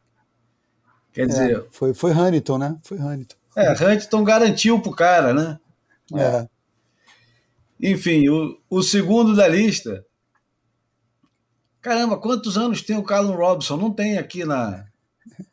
Você vê que o desprezo pelo, pelo Rook é tão grande. É, é. Tem foto, tem, não deve ter foto também. Deve ter aquele bonequinho cinza. Os caras não se dão, não se dão ao trabalho de colocar absolutamente nada. Que coisa surpreendente. Eu devia ter visto antes, mas é, é bom você se surpreender ao vivo, porque é muito surpreendente como os caras desprezam os próprios novatos que eles tanto gostam de incensar, né? Ah, porque esse cara, ele é, ele é literalmente, ele pode ser literalmente o próximo Morgan Siblet, né? É. Até mesmo, ele, ele, ele, ele, o, o, o físico e o jeito de pegar a onda é muito parecido com, com o do Morgan Siblet. Eu não estou falando isso de sacanagem, estou falando uma boa. Não, é verdade. Antes do, do Morgan fazer o que ele fez, é, ninguém, ele, ninguém conhecia, nem, nem os, alguns comentaristas não conheciam ele. Ele é um surfista power, deve ser mais um daqueles caras trabalhadores, porra, trabalhadores que a gente está dizendo aqui. Não é trabalhador que o cara tem um segundo emprego, não. É um surfista que se dedica muito, treina sério e, porra, surge do nada, não tem um, uma carreira brilhante é, por trás dele, nem uma marca que vai é, o apoiando desde o início e colocando em tudo quanto é propaganda. A campanha dele foi um quinto lugar no US Open, um nono lugar na Ericeira, um décimo sétimo na França e um sétimo em Haleiva. O que é. de, deixa meio em suspenso, né? Qual é a, a, a especialidade dele, né? Ele, ele, pelo, pelo pouco que eu vi ele surfando no passado, eu gosto do estilo dele de pegar onda, mas é mais um é, sub é, Wade Carmichael. É isso, Bruno? É, eu acho que você aí é, respondeu em, em, dois pontos quase é, a mesma coisa, né? Porque, é, pelo visto, é, a arma dele é a consistência, né? A gente vê pelos resultados e, e pelas essas características que se narrou, né? Um cara dedicado, aplicado, né? Enfim, consistente, né? Eu, quando escrevia textos lá para o para o Bocão e para o Antônio das antigas nesses campeonatos do QS, quando eu não queria ofender a pessoa, falava muito consistente, porque né, não dá para você chegar e colocar um monte de defeito num texto, é, fica, fica agressivo, fica feio, né? Então eu usava muito essa palavra, consistente, muito consistente. deve, ser um, deve ser um cara muito consistente. Mas aparentemente ele é um cara que gosta de andar pesada. Ah, é, eu já vi, é, realmente dá para perceber ele é um cara que usa força. Isso é uma característica visível. Bom, João quer falar alguma coisa do Carlos Robson? Não, não tem nada para falar dele, não. Passo direto. não tem nada para falar dele, é ótimo. Né? Bom, vamos falar então do Samuel Pupo, que tem 21 anos, né? É, os dois classificados brasileiros têm a mesma idade, 21. Tem 21 anos, tem uma carreira brilhante como júnior, né? Acho que ele, como amador aqui no Brasil, ganhou tudo. Como é que foi ele dos Mundiais Júnior, Bruno? Ele já foi ele campeão tem, Mundial Júnior? Ele tem vitória, ele tem vitória no, no Sub-16. No Sub-18 eu não sei. Mas ele tem, tem uma carreira muito boa como amador mesmo. Ele se classificou tá é, aos 45. Da, aos 45, não, ele, ele se classificou aos 30 minutos da prorrogação ele tinha um, uma, um 73 no US Open, um nono na Ericeira, um nono na França, e precisava de um milagre no último campeonato em Haleiva, e conseguiu um milagre. Ele ficou em quarto lugar, podia até ter ido um pouquinho mais à frente, ficou em quarto no campeonato que o John John é, deu um verdadeiro show, né? A onda que. É, embrulhou para presente. É. A onda que ele pega na final, e a gente já falou aqui, é, vai servir de modelo para nota 10 durante um bom tempo em Haleiva, né? Pelo menos para aquele tamanho de mar. É, Mas o, o, o, Samuel Pupo já está no Havaí treinando, já vimos imagens pegando tubo em backdoor e tal. Ele tem muito tempo já é, de Havaí, apesar da pouca idade, eu acho que ele deve ir para o Havaí desde, sei lá, 12, 13 anos, no barato. E. Aliás, a gente não falou. O Carlon Robson fica ou roda no corte? Eu acho que roda. Eu acho que roda também. Eu acho que fica. Mas vamos lá. O Samuel Pupo, fica ou roda? Eu, eu acho que fica. E a gente tem que lembrar que ele já tinha batido na porta é, em 2019, é, vencendo o um evento, é, eu acho que no País Basco, né? Enfim, já ensaiou essa entrada, ficou por pouco, dessa vez foi. Eu acho que ele está muito bem assessorado, está muito bem treinado, está muito bem apoiado, tem toda uma entourage em volta dele, os amigos, o, o irmão, o pai, acho que está tudo muito, tá muito envolvido ali. Eu acho que ele está bem, tá bem resguardado para esse ataque no, no, no tour. Também acho que fica. É, eu acho que fica com um pouco de ressalva, mas eu acho que ele, ele pode se dar. É, eu, eu acho que talvez ele possa nos surpreender em Sunset, talvez não sei em pipe como ele é para a esquerda. E a gente tem visto como tem dado pipe bom, mais, mais para a esquerda, inclusive, né? A gente tem visto até mais onda do John John de impacto para a é. esquerda do que para a direita, o que acho que diz bastante de que talvez o, o fundo, agora em fevereiro, há quanto tempo a gente, quer dizer, janeiro e início de fevereiro, já tem bastante tempo que a gente não, ano passado foi nessa época também, né? Foi, foi. Essa época é boa, né? É melhor que a de dezembro, né? Para o fundo de pai. É bem melhor. Enfim, eu acho que ele fica porque depois, na em Portugal e na Austrália, eu acho que ele pode se dar bem. Acho que ele tem um surf que pode encaixar muito bem, tanto em Bells, que ele é super polido e ele é um cara que tem um bom time da onda, quanto no oeste da Austrália. Eu acho ah, ele já venceu triagem de Bells, ele já competiu em Bells como, como é. convidado quando tinha 17 anos. Né? E vamos ao e Mike Alane de Volt, que obviamente também não tem mais informação nenhuma do cara. É incrível que os caras colocam os rookies sem informação adicional. Quer dizer, o desprezo que os caras têm pelo próprio é. produto, né? Pô, Você pula, o, pula o, o Net Young por, por ele não ser um estreante, né? Um reestreante, né? Pô, o, ah, o João Chianca não tem direito nem. O João Chianca não tem direito nem assistência, né, cara? É o único cara do. É o único cara do. do, do Sério? É o, único é o único surfista do Fantasy inteiro que não tem stance na, na, descrição. É, é, o Mita, é tipo o Lip de Long, Cacau Falcão, o cara pega pros dois lados de From. É. Não, mas isso é uma coisa, eu acho é, impressionante que esses caras, nessa altura do campeonato, cara, sabendo a importância disso, o estagiário é, é o, o, o Aspone, o número 5 na, na, na hierarquia dos Aspones que tem lá. Ninguém pode atualizar esse negócio? Não é possível, cara. Ninguém atualiza. Olha só, bota a data de nascimento do sujeito. Bota, por favor, quantos anos ele tem. Porque não pode ter um com a ficha completa e meia dúzia sem ficha completa. Isso é muita falta de respeito. É. Com a gente, né? Falta de respeito com, com o fã que está curioso. Mas vamos Verdade. lá. O Macalane de volta tem quantos anos, Bruno? 22, 23? Ah, é, eu acho que tem 23 anos. É, é, é, treinado até pelo Pedro Robalinho, né? Brasileiro radicado lá em Maui, carioca. Eu gosto muito do surf desse moleque. Jogo de braço, perna. Eu sei que, enfim, pode ser um pouquinho quebradinho, às vezes não tão é, limpo, mas eu acho que ele tem recursos. Curto muito o surf dele.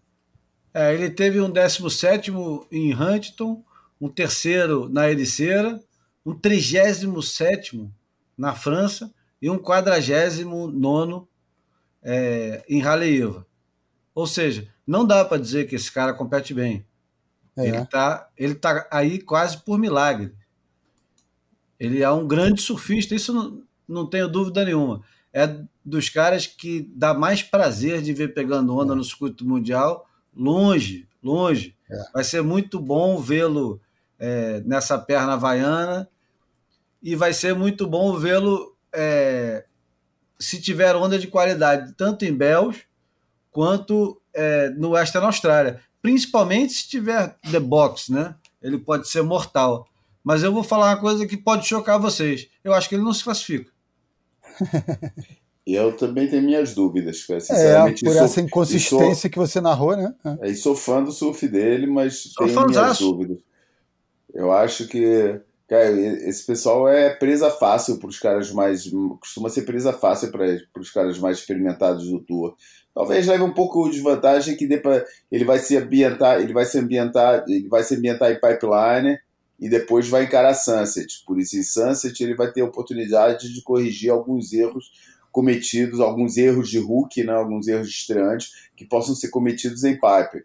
É, isso talvez seja um atenuante, porque talvez também seja aquele tipo de surfista que se embalar direitinho no começo, daí vai. Entendeu? Uhum. Acho que o, o, resultado das duas primeiras etapas vai ser determinante para ele. Você, Bruno? Ah, cara, eu, eu, eu quero crer que ele fica. Eu quero crer que ele fica. Não vou. É, tem, tem, tem bem mais de torcida do que. Tem muito mais de, de coração do que de razão, mas eu, eu, eu digo que ele fica. É engraçado, eu porque botar... eu fico imaginando ele pegando um Federico Moraes em Sunset, Sunset bom, apesar de ser muito mais agradável vê-lo surfando, eu acho que ele vai ser jantado assim, de cima a baixo, por um Frederico Moraes da vida. Eu estou dando o exemplo do Federico, que é um grande competidor, cara que já está lá, porra, treinando, e aliás já postou umas boas ondas em Sunset, hein, cara? É, aliás, se há um lugar onde ele é favorito, é Sunset. Né? É, exatamente. Sunset é uma onda que o surf dele, todas as lacunas do surf dele saem, são anuladas e todas as qualidades do surf dele são potenciadas, cara. E aliás, tem o um histórico para mostrar isso mesmo, né? É. Duas finais, dois segundos ah, lugares. É, não é não teoria, é, né? Não é, é para qualquer um, né? É. Bom, o próximo na lista é o Luca Messinas, o peruano. Esse sim, também não tem absolutamente nada, mas ele tem 25 anos e foi sétimo lugar em 2021 do, do ISA, se classificou para a Olimpíada e se classificou para o WCT de 2022. É, eu, eu, eu acompanho ele já há algum tempo. Ele tem um backside que é brutal. Esse cara numa esquerda armada, compadre, é difícil de ganhar pra caramba. Mas ele não é deficiente no frontside. Eu acho que ele é um cara que. Eu não sei onde é que vai estar a cabeça dele nesse início de ano, se ele vai estar é, super empolgado, empolgado demais até, igual aqueles hooks que ficam é, deslumbrados com é com a ida transborda do, o caldo, né? É. Do WCT, ou se ele vai estar focado é, em, em se manter ali no negócio e, e, e, batalhar por isso. Ele, na verdade, ele carrega a grande responsabilidade de ser o único surfista peruano na história dentre os homens, né? A Sofia Mulanovic é. foi campeã mundial, ficou muito tempo entre as mulheres respeitadíssima, mas o Peru nunca, apesar de ter grandes surfistas, nunca colocou ninguém nos na, nessa elite, né? É, e olha que coisa legal, ele vai ter a companhia de um, de um, de um compatriota em pipe, né? Que, o, que é perigosíssimo o... em pipe, hein? Pô, super. Porra. O Tudela vai infernizar é. a vida de muita gente, hein? Vai, é. vai. Muito consistente, né? Enfim, o, o Luca Messinas ele tem um 17 no US Open, um nono no, na Ericeira, um quinto na França e um 33 é, em Raleiva. Não dá para dizer que é um grande competidor, mas ano passado ele teve um ano muito surpreendente, inclusive participando da Olimpíada, repito. É, fica ou não fica, Bruno? Cara, fica eu fica. Eu tô, tô guardando aqui uns outros caras para jogar fora. Então, assim, eu acho que ele fica. Você, João? É, eu torço para ficar, é, mas tem dúvidas. Cara. Acho que vai depender muito de ele manter uma tranquilidade e, e perceber que o, que o World Tour não, não, tem, não é de bicho papão, entendeu? Não ficar muito deslumbrado e conseguir, e conseguir impor. Eu acho que se ele conseguir manter essa calma, manter centrado, ele tem capacidade de ficar. É, eu, eu tendo a dizer que, que ele fica, porque tem essa simpatia é, pelo povo peruano e aquele negócio. É mais torcida do que, do que eu acreditar de fato. Mas eu vou dizer que fica. Em seguida, vem o, como diz o nosso amigo Ricardo Lobo, vem o selvagem João Chianca, que tem 21 anos e que eu acho que era desses caras todos, era o cara que todo mundo mais esperava estar no WCT em 2022. Depois do que ele fez na última temporada havaiana, nas duas últimas temporadas havaianas, com, com pouca idade e entrando no time da Vulcan e pegando mais ondas. campeão em pipe. É. Não, pegando mais ondas mutantes ali no backdoor, virando assunto do, do, do inverno havaiano, vindo de Saquarema, é irmão do, do Lucas Chianca, mas é, é, um, é um camarada que é uma bomba relógio, né? pode acontecer qualquer coisa com ele, né? Aparentemente, é, ele pode ganhar a Pipe e pode ganhar a Sunset e, e pode ganhar inclusive os dois. Falar, porra, tu acredita que esse cara ganha dois campeonatos seguidos no início do ano? Acredito, cara. Ele surfa de um jeito que, porra, se encaixar tudo, não der nada de errado, ele vai embora e nada segura ele. E ele não tem limite. Ao contrário de outros surfistas que a gente já comentou, que pode chegar em pipe ou em sunset, ficar perdido, não pegar a onda para a esquerda, para a direita, não sabe se vai, se fica. O, o João Chumbinho, porra, ele ganha. Ah, fácil. É, não, não, não, se iludam, essa, esse transbordar de energia dele não quer dizer é, é, inconsistência psicológica ou, ou falta de inteligência emocional eu tenho ficado chocado positivamente com a maturidade dele nos últimos tempos, cara. E lá em Saquarema, que eu fui trabalhar em novembro, campeonato que o Iago ganhou, ele tirou segundo.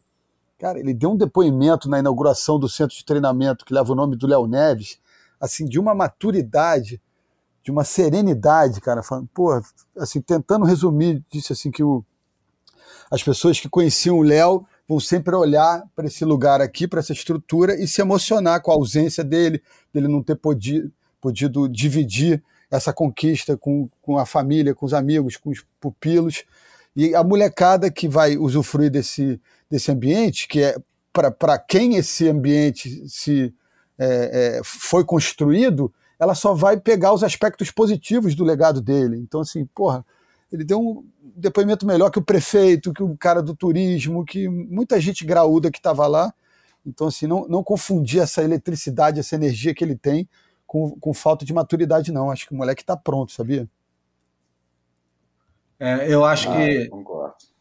Eu acho que ele, ele fica. E acho que ele fica é, fácil, porque Portugal, Super Tubos, é uma onda que é o número dele onda pesada. Se estiver fechando, ele vai. Se estiver abrindo, vai mais ainda.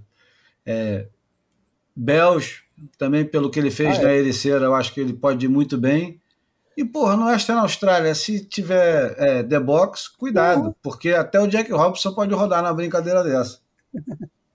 essa, essa perna inicial, essas cinco etapas aí, meu irmão, ele deve ter olhado, deve falar que beleza. Vamos é, nessa. Exatamente, eu acho que ele vai, é. vai. É dos caras que sai mais beneficiado desse é. começo, é. desse, desse calendário, do jeito que o calendário está montado. E ele sendo o meu surfista preferido do lote do estreante, junto com o Imai Alane, é, eu acho que ele tem uma grande vantagem é, psicológica sobre, o, sobre o Havaiano. Eu acho que ele tem tudo para ser o rookie da temporada. É. Nem Fácil. tinha pensado nisso, mas vou contigo nessa. Muito bem, vamos então para o Jackson Baker. Jackal. É óbvio que não tem absolutamente nada dele, nem. É incrível. Eu não canso de falar, porque é uma coisa...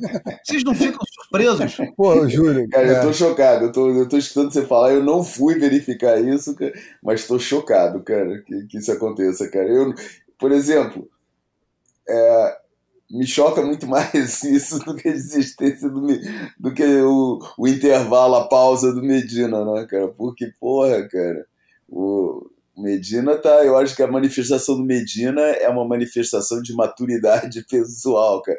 E eu não quero acreditar que isso aqui, pô, isso aqui é uma imaturidade profissional total, né, cara? Não, não, não dá para entender, cara. Era uma coisa tão simples, cara, de, de, de, de resolver, que aqui não, né, não, tem, não, não tem como explicar, cara. Não tem como explicar. Não, não e você, não... Entra, você entra na página da WSL e você vai no About sobre a WSL. E aí aparece a WSL, é, que começou estabelecida Estabelecido é péssimo, né? Em 1976. 1976 é. é a Casa Global do Surf. Uhum. Então, pô, a Casa Global do Surf não se digna a colocar sequer as informações mais básicas dos novatos que se classificaram esse ano. Enfim, o Jackson Baker é régula, isso pelo menos a gente sabe.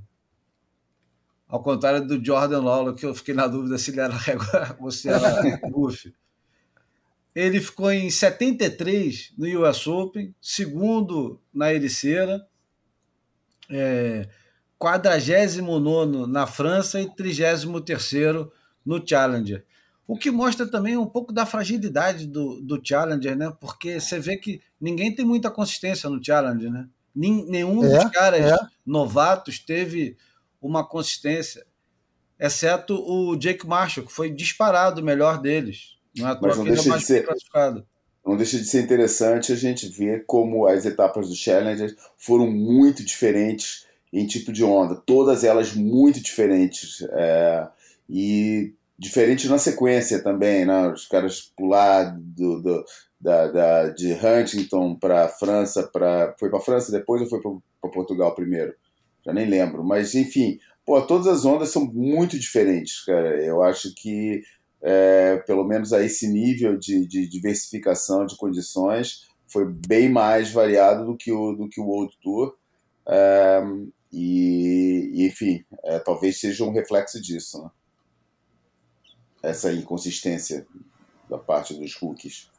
Mas, só me adiantando então, eu acho que o Jackson é daqueles que não fica, não vejo esse cara ficando, cara, sinceramente.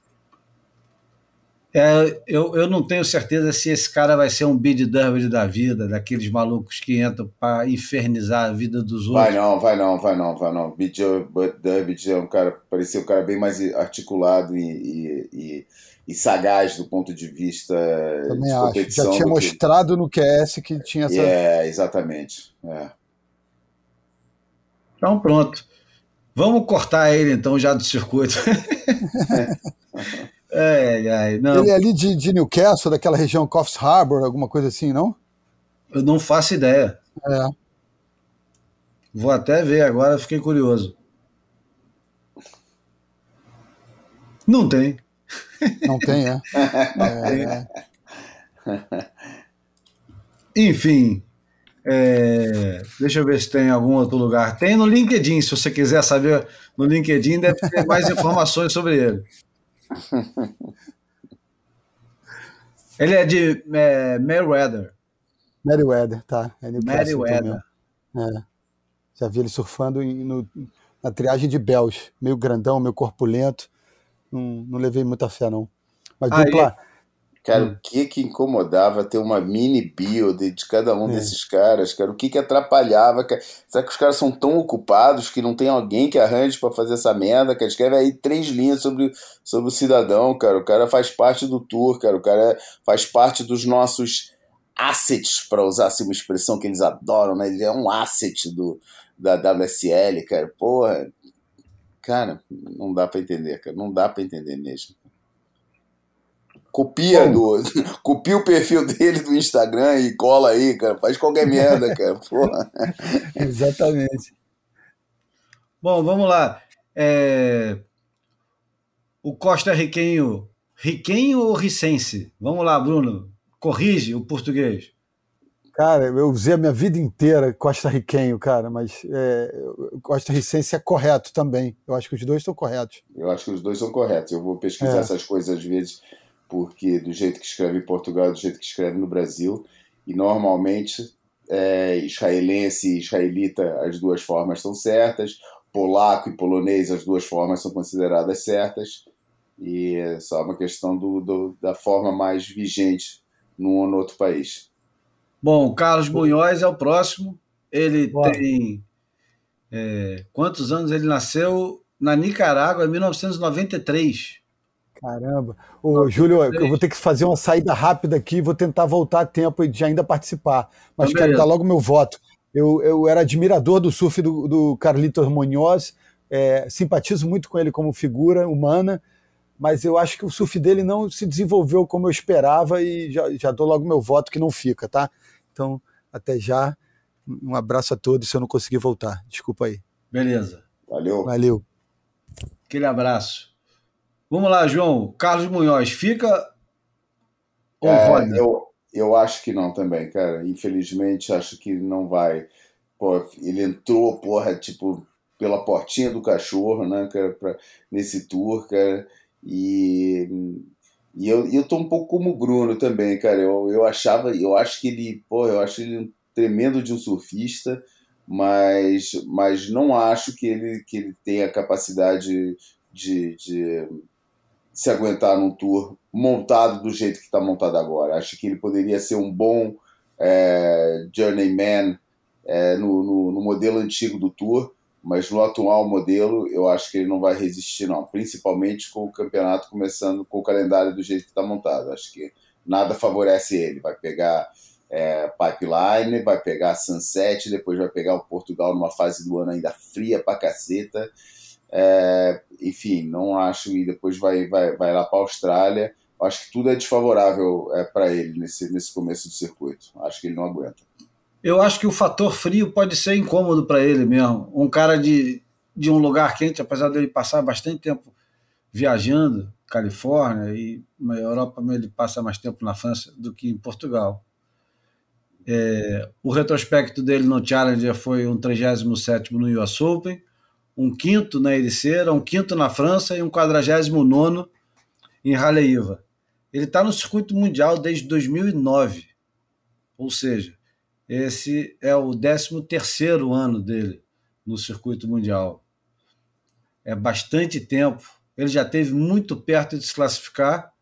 Tem um surf também que me agrada muito. Eu gosto muito do jeito que ele surfa. É... Ele tem um pivôzinho no pé de trás, ele traz a prancha de volta, ele tem um estilo bonito. Eu, eu acho que ele pode ele pode se criar no, no pipe se tiver mais para a direita. Não consigo ver ele é, brilhando muito para a esquerda, pode fazer um resultado em Sunset. Eu não me surpreenderia se ele é, se classificasse, mas eu acho que ele vai estar tá satisfeito de ter se classificado demais. Depois de tanto tempo, é normal dar uma relaxada e eu acho que ele não vai se classificar no, no corte. Acho que ele roda. Também acho que não. Enfim. E, e acabou, resta... né? Não, tem o Matthew McGillivray. ah, é... é... que o Matthew McGillivray já entrou em tanta etapa do Tour que eu acabo esquecendo que ele é Hulk. É verdade. Tem 24 anos, ah. 1,80m, 73 quilos.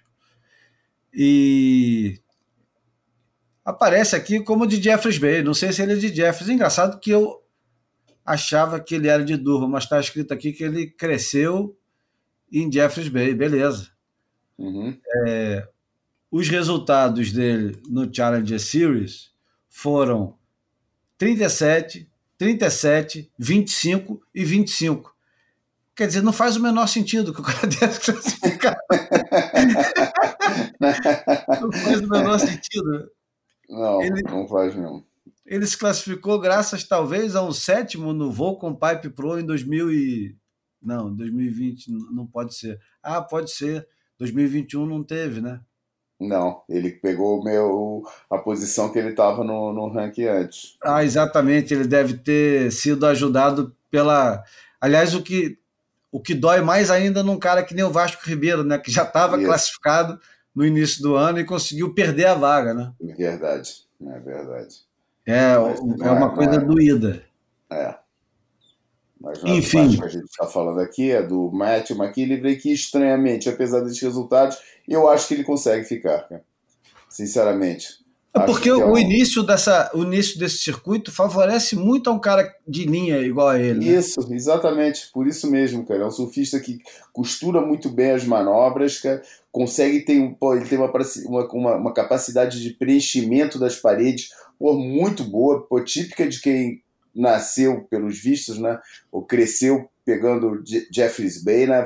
Tendo aquela desenvolvendo aquela leitura de onda, de antecipação, de acelerar, de, de, de antecipação da hora de acelerar, da hora de, de, de reduzir.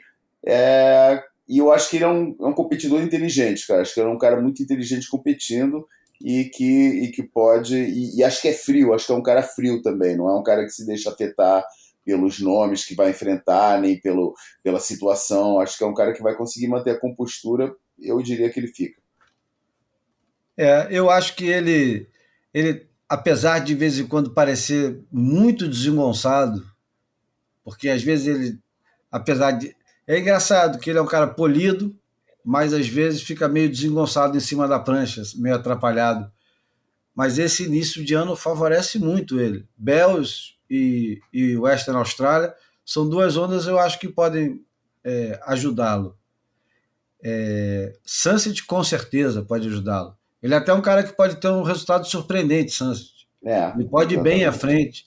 É um cara que, porra, tem muito bico na prancha, faz uma linha bonita, é, escolhe bem onda e, porra, eu, eu acho que eu acho que ele fica também. Uhum. Agora vamos fazer um exercício, então, é, com esses os 10 de baixo.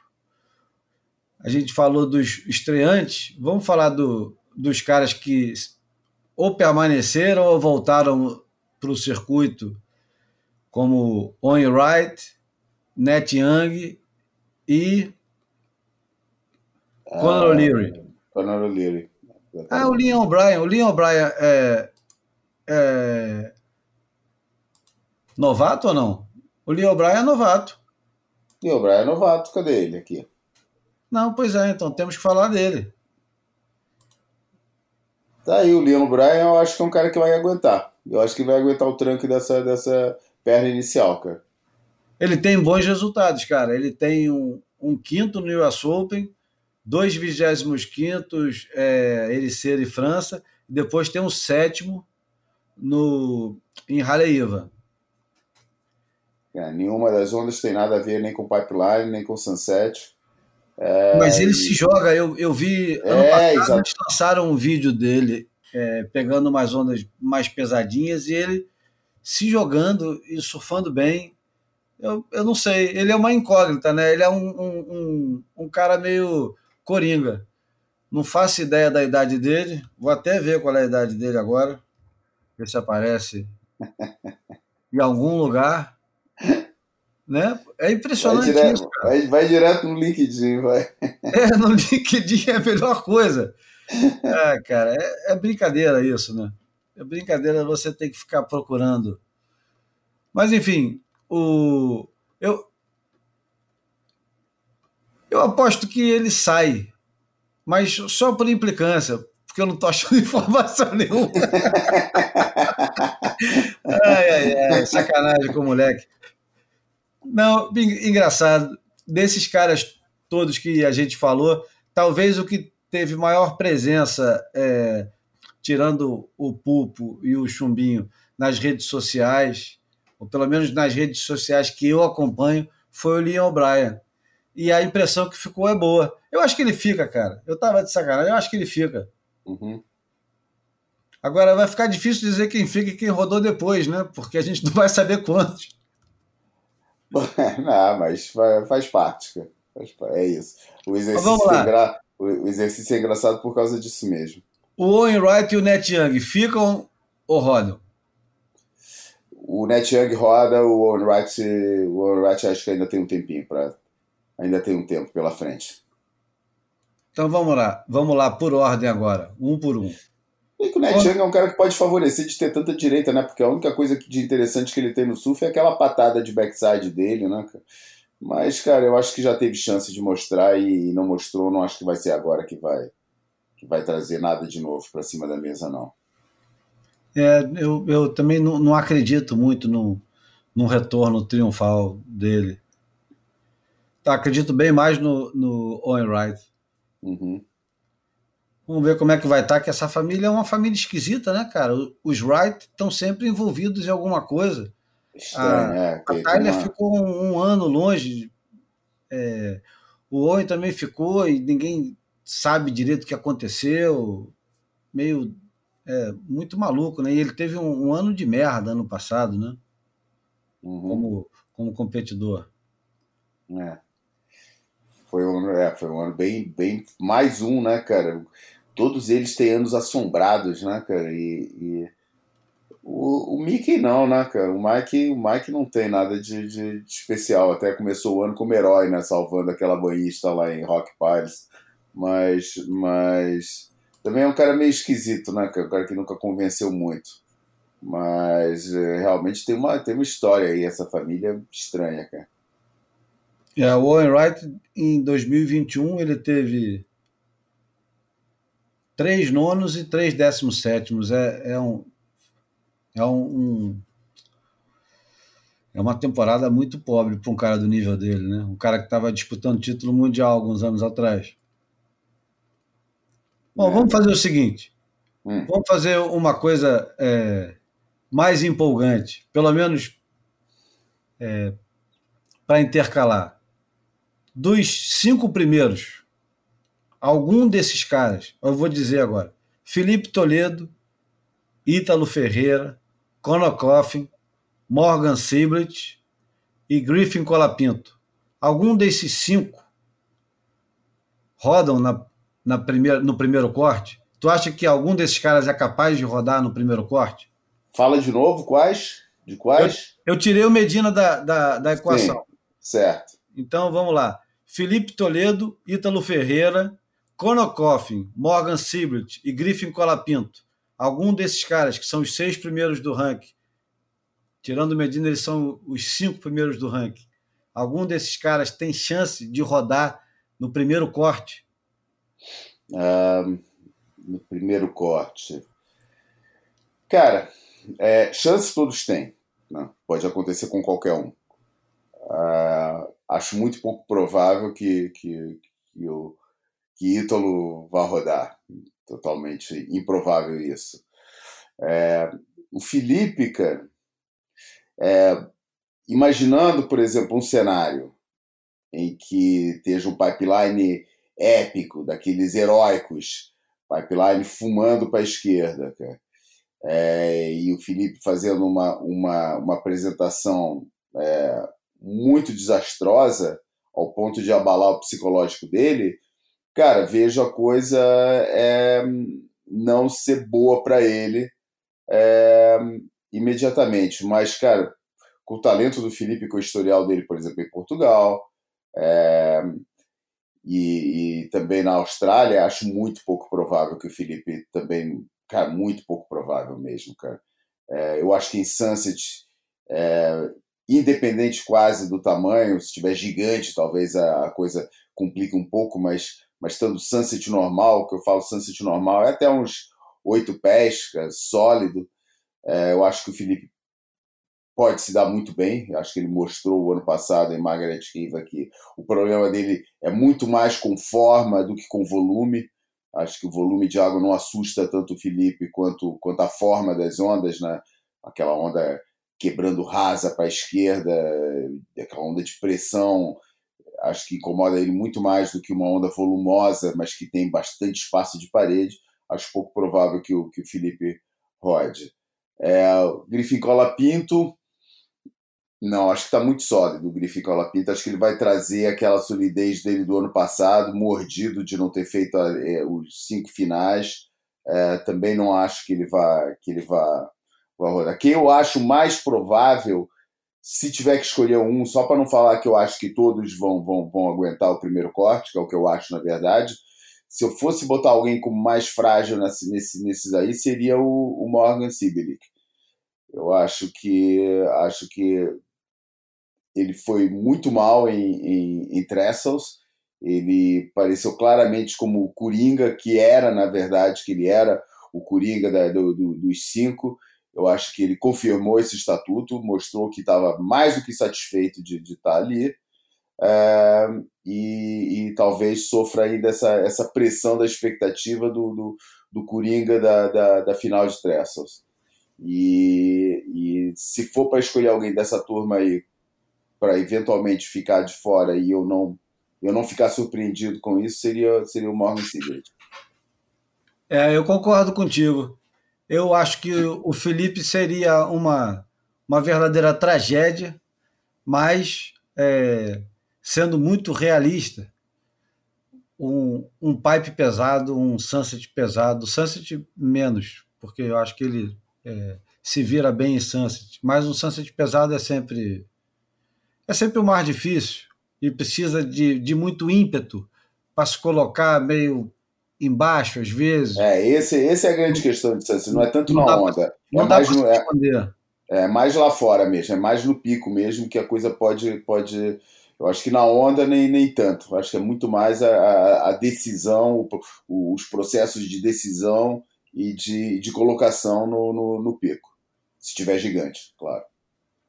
É, é, eu penso pelo seguinte: o, o Felipe, ano passado, ele teve um início de circuito que todos achávamos que seria um início é, avassalador e foi meio surpreendente, porque ele teve um 17, depois teve um terceiro que foi bom, mas ele perdeu é, para o Ítalo numa bateria que era muito mais para ele do que para o Ítalo, eu achei, pelo menos. Depois ele tira um nono em Narrabin, que também era um mar que, porra, era o número dele, cara.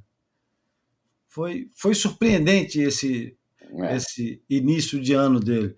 E aí, finalmente, ele ganha a Margaret River, surfa pra cacete, Margaret River, arrebenta no main break e tal. É... Mas, vamos lá. Ele tem um 17 sétimo em Rottnest, ganha o campeonato no rancho, que já não teremos esse ano, mas teremos o El Salvador, que é muito mais se bobear o número dele do que o rancho. Mas isso estamos já é, de, saindo fora do, do assunto. Vamos falar do corte o primeiro corte. Ele ganhou o Margaret River ano passado, mas em the box eu não tenho certeza se ele só consegue sobreviver a uma bateria como, por exemplo, pegar um, um Jack Robinson, como pegou né, ano passado. É. Enfim, é, esse tem tudo para ser o ano do Felipe Toledo. Mas também, se ele não tomar cuidado, o corte do início do ano pode esperar. Vamos lá. É, o Connor Coffin ele vai muito bem em todas essas ondas do início. Mas eu, eu não acredito que esse cara vai conseguir manter a consistência do ano passado. Para mim, ele roda. Não. E o Morgan eu Silva. Não roda. Eu, eu, concordo com você que ele não vai conseguir manter a consistência. Acho que o ano passado foi assim, tipo, uma, um negócio meio fora do, do, do, do, do enredo dele. Mas eu não acho que rode, não. Acho que ele se mantém. Mas vai, segue aí. É que vão rodar 12, né? É que eu não falei, eu só, só fiz essa intervenção que eu lembrei agora que você falou do Conner Coffin, que eu não, que eu não referi o Conner Coffin na minha lista. E o Morgan Siblet, eu acho que ele vai ser aquele camarada que é osso duro. Não sei se ele roda, mas é, eu acho que ele fica ali aborrecendo. E o Griffin Colapinto está na Havaí desde sei lá quando. É, na, no Triple Crown, que o John John acabou de ganhar, foi anunciado como ganhador Carissa Moore no feminino e ele no masculino, a Carissa ganhou nos, as três melhores ondas é, Pipe, Sunset e Haleiva. O, o John John ganhou Haleiva e Sunset, mas a melhor onda em Pipe foi do, do Griffin Colapinto. Então, é, eu acho difícil o Griffin Colapinto rodar Nessa... Não, de jeito nenhum. Não ah, mesmo. Voltei, tá? Voltei. Opa! E gostei do, do aborrecido ali do Morgan. Não, eu, posso... eu, não sei se é aborrecido ou aborrecendo. Né? Não, Mas bota o Bruno agora no exercício, né, cara? Não, Bruno. Chegou na hora certa. Você estava você tava quebrando, acabando o teu, né? Eu já tinha feito o meu. Falta o, o Bruno fazer. O exercício é o seguinte, Bruno. Hum. Dos cinco atuais primeiros, tirando Medina, hum. Que são Felipe Toledo, Ítalo Ferreira, Conor Coffin, Morgan Siblet e o Griffin Colapinto, algum hum. desses caras tem chance de rodar no primeiro corte, sair do circuito mundial no corte?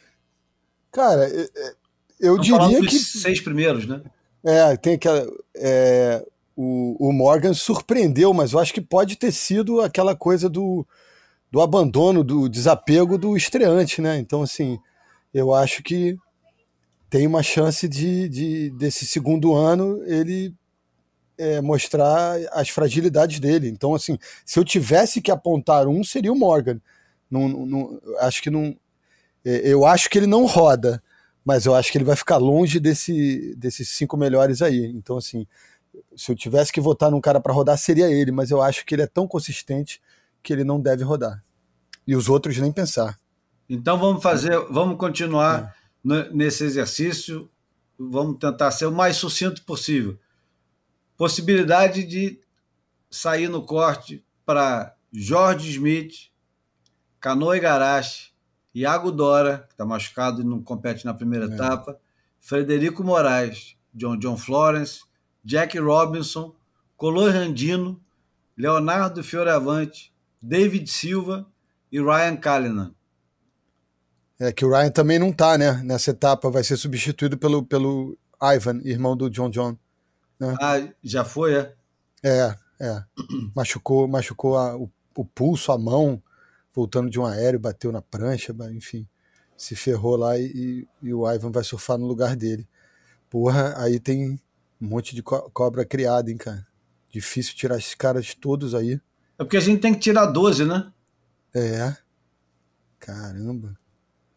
Mas a gente, é, mas a gente tinha que ver quanto já eu, eu já enxerguei saindo daqueles estreantes para entender desse, dessa turma toda aí, cara. Pô, complicado, hein? É, e se descer mais um pouquinho, ah. vamos continuar então. Ethan Ewing, Kelly ah. Slater, Jadson André, Miguel Pupo, Sete ah. Muniz e Ezequiel Lau. É. Pô, aí, aí, já, já é possível. Já tem, um, já tem um, uma galera é. aí que, que, vai se sentir bem no, no meio do ano de largar o circuito e poder se dedicar à carreira de, é, sei, pedreiro ou músico, é, road. Caraca, você imagina o Slater ter como epílogo de, de sua carreira uma saída no corte no meio do ano. É o que, é o que menos corre risco, eu acho, é. porque é. Se acontecer tudo como esperado, o, eu, eu, me refiro ao fato dele poder competir nas etapas, uhum. não tiver nenhuma loucura, assim. É, e a gente já teria que entrar no assunto escroto pra caralho, que é, é. é Slater deveria poder entrar na Austrália mesmo sem estar vacinado? Eu que sou um cara chato pra caralho, pró-vacina, e acho que todo mundo tem que se vacinar, não é só sobre você, é sobre a comunidade. Eu acho que, apesar de tudo, se ele não quiser se vacinar e ele é, quiser entrar na Austrália, ele deveria poder entrar na Austrália. Assim, se ele fizer como... um teste, é negativo, né? Não, ele tem que fazer a porra toda, né? Tem que fazer ah, tá. quarentena, tá. tem que fazer ah, teste tá. negativo, tem que fazer. Uhum. Pô, o cara tá disposto a não se vacinar, ele tem que se fuder um pouco, porque é. ele vai gastar o dinheirinho dele, que ele não gosta de gastar, que ele tem o escorpião é. no bolso, ele odeia gastar dinheiro. É. Essa vai ter que ficar, muito, né? É. Vai ter que ficar 14 dias no hotel, vai ter que. É, vai ter que fazer, sei lá, mais o que que ele tem que fazer. Ah, um PCR antes ou depois, sei lá. Ah, isso é, é normal, acho que todo mundo tem que é. fazer. Para entrar e para sair do, do, do país, tem que fazer. Mas impedir o cara de, de correr, eu acho que. Não sei. E, aliás, se, se nos mantermos nessa questão não vacinados sem poder competir na Austrália, quantos do circuito hoje não entrariam na Austrália? Eu acho, ah, eu acho que, que, Um, um punhado, né? Ah, público e notório eu não sei. Você sabe? Bom, pel pelos comentários que esses caras fazem cada vez que os antivacinas se manifestam, eu acredito é. que é um bocado, cara. É. Não, Aliás, o, o Bartolini foi afastado do. O Bartolini, é. apesar de morar é. no Havaí, foi é. afastado do time de comentaristas e acho que. Foi, foi é? Foi até por, por motivos de manifestações públicas anti-vacina. Entendi. É, eu, eu, eu, me entristeço um pouco, porque ele vem com essa, com essa história, essa ladainha de que aprendeu tudo com o Oceano, que o Oceano ensinou tudo que ele precisa saber na vida. Eu acho que o Oceano ensina muita coisa pra gente, né? Mas está longe de, de, ensinar tudo. Então, assim, é mais um que eu, dos que eu me decepcionei nesse, nesse passado recente aí com, com as com os depoimentos. O Ted Burrow foi outro que eu vi falando. Ele não, ele não fala, ele não usa nem o termo vacina, cara. A respeito dessa injeção, eu vi um pronunciamento desse. A respeito dessa injeção nas nossas crianças, aí ele vai elaborando lá a teoria dele e depois fala: eu sou contra. Mas achei é, tragicômico o cara chamar de injeção, mas. É. Bom, enfim, eu acho que dessa turma aí que a gente falou, toda essa galera, se tem um cara que não corre esse risco, é o Slater. Porque não consigo imaginar ele fazendo é, 3, 4 décimos sétimos em etapas como Pipe, Sunset, Bells e Western Austrália. Teria que ser cara, uma fatalidade terrível. É, Eu consigo ver, é, por exemplo, o Ethan Ewing perdido e sem conseguir ah, arrumar nada. Total. Quando você o começou David a ler Silva, essa outra. conseguir manter aquele ritmo do ano passado. Ah. Até o Color é. Uhum. Um Seth Moniz da vida. É. É, Seth Moniz, problema é Sunset Pipe. É. é. Tira o Seth Moniz. Eu falei de Seth Moniz, mas não dá. Com Pipe e, e Sunset juntos, ele também não deve ir. Mas o Ezequiel é mais inconsistente, né? O cara que. É, não, não só no surf, mas eu digo, é, acho que é, emocionalmente. É um cara de rompantes, assim, eu acho que pode, pode se perder se não, não conquistar o resultado que deseja também. Então a gente Bom, já, já, escolheu aí uns 4 ou 5, né? Não, vamos, vamos deixar para quem está nos ouvindo é, pensar quem são os 12 que eles gostariam, que eles gostariam não, mas que eles acham que vão rodar, né? Nessa. Nesse ah, mas tem esse, esse ato falho é, é, justificável, né? Porque tem, tem um pouco do querer e tem um pouco do, do pensar que, né? Tem razão e emoção, é difícil desassociar. É, Agora, coisas na hora.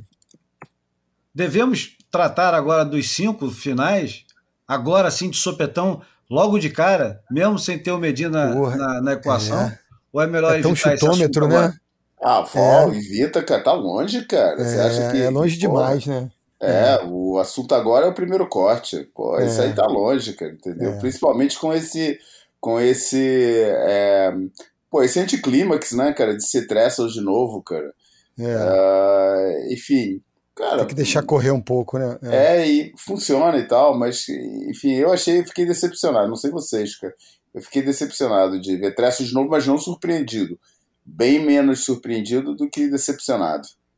É, é. porque a, a lógica é. é financeira é, aponta claramente que Tressos é a melhor opção. Mas, e a lógica também, não só financeira, mas como, sabe, aquela importância que, ele, que, que eles querem investir os Estados Unidos, né? Uhum. É, da, da, na, na, na, sua, na sua liga.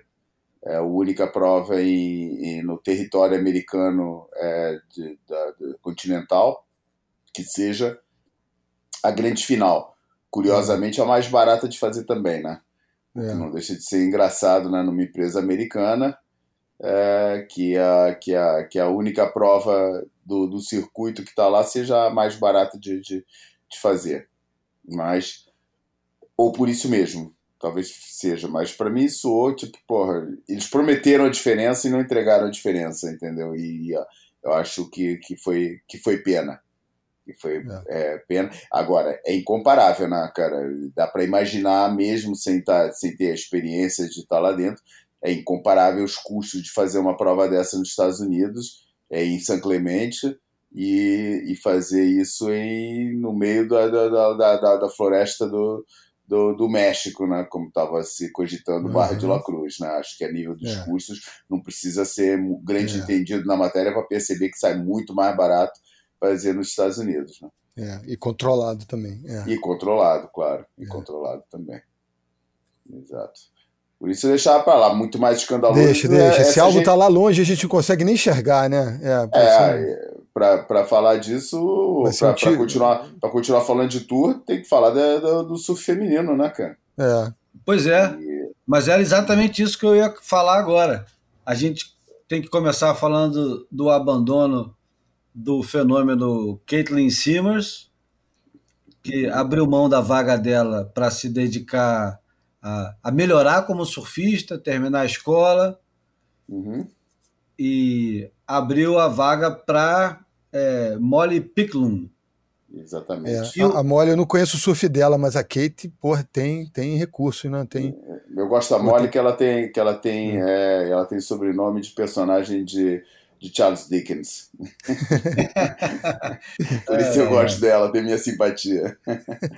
então, as novatas do circuito mundial feminino é a havaiana Gabriela Bryan, é a, também a havaiana Betty Lou Sakura Johnson, é o fenômeno havaiano, né? É, adoro. A australiana India Robinson. A, a havaiana, Medzo brasileira, Medzo havaiana Luana é. Silva. E a Molly Picklum. O, o surpreendente e o. Vamos parar de usar o surpreendente, que eu estou usando excessivamente hoje, mas o dado relevante dessa. Da, das novatas é, do surf feminino em relação aos novatos do surf masculino é que as novatas de fato são novatas, são muito jovens. A média Isso. de idade cai 3, 4 é. anos quando vai para as meninas. E existe uma renovação enorme no surf feminino, enquanto no surf masculino a renovação é grande, mas a diferença de idade não é tão grande. Tanto que os mais jovens dos novos surfistas são os dois brasileiros, não por acaso, o Samuel Pupo e o João Chumbinho. Curiosamente, dois irmãos mais novos de grandes surfistas, né? É. E, e no surf feminino, as meninas são muito mais novas, mas é impressionante como elas são mais novas. Tanto que a, quem abriu mão da vaga é, tinha 16 anos. Pô, 16 anos, é. A, a Gabriela Bryan, é, eu acho que a Gabriela Bryan é, é uma surfista power. Eu gosto muito de ver essa menina surfando. Essa e a India Robinson, elas são. Porra, é surf porrada mesmo. É um. É feio dizer que é o surf masculino, mas é que elas têm uma inspiração muito masculina, né? Eu acho. É, a India Rob, a India Robinson, a Betty Lu, a Luana, a Molly e, e a Caitlin, elas são mais magrinhas e elas têm um surf é. mais técnico, assim, um, aquele jeitinho mais. É, quase mais habilidoso de levar a prancha. É, mais refinado, enquanto, é, é. Enquanto a Gabriela e a India Robson são mais brutas, mas é um jeito que me agrada muito, cara, porque elas trazem a prancha com força e, e são mais. Elas têm mais corpo, né? É, enfim, eu acho que essas duas vão se dar muito bem nesse, nesse início do circuito. E já estou botando logo nesse corte é, eu acho que a única que pode rodar nesse corte no início, e até falo isso com um pouco de, é, de pena de não ter visto mais surfando, é a Molly Picklum, porque é, acho difícil essas a, a, Luana, a India Robson, a Betty Lu e a Gabriela não se classificarem para a segunda é. metade. Mas quando você olha para cima, quando você olha para cima e vê hum. que em cima tem, na ordem, Carissa Moore, Tatiana Weston Webb, Sally Fitzgibbon, Joan Defé, é, Stephanie Gilmore, Caroline Marx, Lake Peterson, Tyler Wright, Isabella Nichols. Courtney Conolog. É. Então, o, a referência é alta. E lá embaixo você ainda tem duas reincidentes, que são a Malha Manuel, que é muito boa na Havaí, muito boa na Havaí, é, uma pessoa, é, é das surfistas mais perigosas no Havaí, porque ela se joga não tem medo e tem uma bela linha. E a Bronte McCauley também, que é boa em tubo. Puxou o pai, tá, se tiver tubo tá em difícil, pipe. Hein? É, se é. tiver tubo em pipe, se tiver sunset carnudo, ela vai, cara. É. Então, fica difícil ver quem é que vai rodar nesse, nesse primeiro corte, né, nas meninas. Eu acho que dá para prever, dá para prever que elas vão todas é, pipeline vai ser a, a, pedra no sapato delas todas. É. é. Eu acho que não sei, não sei, não tenho frequentado temporada havaiana, mas não estou vendo nenhuma dessas meninas ter, ter feito qualquer tipo de, de, de, destaque em pipeline, porque é o tipo de. de se, se qualquer uma delas pega um tubo bom em pipeline, ia estar tá explodindo em tudo que é rede social aí. É. Entendeu? Acho que não tem dúvida quanto a isso. E não vi nada disso. É, e a gente sabe como é que, porra, pipeline é o lugar que o pessoal mais menos alivia, porra, tá cagando se é, se é novata, se é menina, se é o que é, porra, que já quero pegar as minhas ondas e já tenho trabalho suficiente com o resto do crowd para ficar sendo benevolente para é. Hulk do, do tour feminino. É. Por isso eu acho que pipeline vai ser meio. É, vai ser um assunto muito mais para ver o que que o que que as tops do, do, do, circuito, as favoritas ao top 5 poderão fazer, né? Porque é uma novidade, continua apesar do ano passado, continua sendo uma novidade grande no Tour. É, não esquecendo que o ano passado foram só duas, três baterias, né? Duas semifinais e uma final. E aqui a gente vai falar de um campeonato inteiro. É bem diferente o negócio. E que vai é. ter convidadas, né? Isso, e também vai ter convidadas, isso tudo. Por isso, é, eu acho que, que Pipeline vai ser uma prova meio equalitária para elas, não vai ser decisiva. Começa a ficar decisiva a partir de Sunset e a partir das outras. E aí, sinceramente, cara, eu acho, cara, que no momento não é não é não é um mero acaso esse negócio, nem a foi, foi bem você notar isso, porque eu acho que não é nem acaso que os dois surfistas mais jovens do circuito masculino sejam dois brasileiros, e não é por acaso que existe essa incidência tão grande, essa baixa de etária tão grande no circuito feminino. Porque eu acho que isso é um fenômeno que é sintomático dos países que tem. Do, do, do, dos, não é dos países, mas dos, vamos chamar dos caldeirões que estão fervendo com talento. É óbvio que, que para entrar surfista brasileiro no tour vai ser, vai ter, vai, vão ser, vai ter surfistas jovens. Não vou, não vou falar que são só surfistas jovens que poderiam entrar, mas que vai ter surfistas muito jovens no, no, no, no, no no, no, lote, no grupo de surfistas brasileiros que vai entrar no, no tour, é ótimo, é, é, é, é para mim é óbvio que vai, vai ter, tem que ter surfista jovem aí, porque a, a, a massa de talento jovem que tem no Brasil é gigante que não é por acaso, é precisamente o país que mais talento bota no surf mundial nesse momento. No caso do, do surf feminino, é um fenômeno geral, do globo inteiro. É um esporte que está tecnicamente evoluindo de ano para ano, de temporada para temporada, e eu acho que essa nova geração aí vai entrar no tour do mesmo jeito que a geração que agora está aqui entrou quando tinha a geração anterior, é, quando é, era a geração da, da Stephanie Gilmore, é, que ainda faz parte dessa geração anterior. É, eu acho que o, o, impacto que essa, que essa nova turma do surf feminino vai ter vai ser equivalente ao impacto que aquela turma teve quando chegou no Tour há 10 anos, 5, entre 5 e 10 anos atrás. É, penso parecido também. E tem, a, a, tem uma menina que é uma havaiana boa pra caramba em pipe, mas não é tão consistente no resto do, é, das ondas que, que o Tour de acesso oferece, que é aquela Moana Jones, que se joga em pipe, e a casca grossa de jiu-jitsu também. É, mas tem muito talento nesse grupo. Eu, quando o Júlio discorre e, e, e, fala uma por uma das estrelas, das mais experientes que estão acima dessas novatas, fica difícil ver alguém saindo para elas entrarem. Mas também concordo, vou um pouco nesse caminho do João, de que a gente tem material humano nesse grupo dessas estreantes super jovens, digno de, de dar uma arrasada nesse quarteirão em breve aí. Vamos lá, então vamos para a imagem falada. Fotografei você na minha Rolleiflex.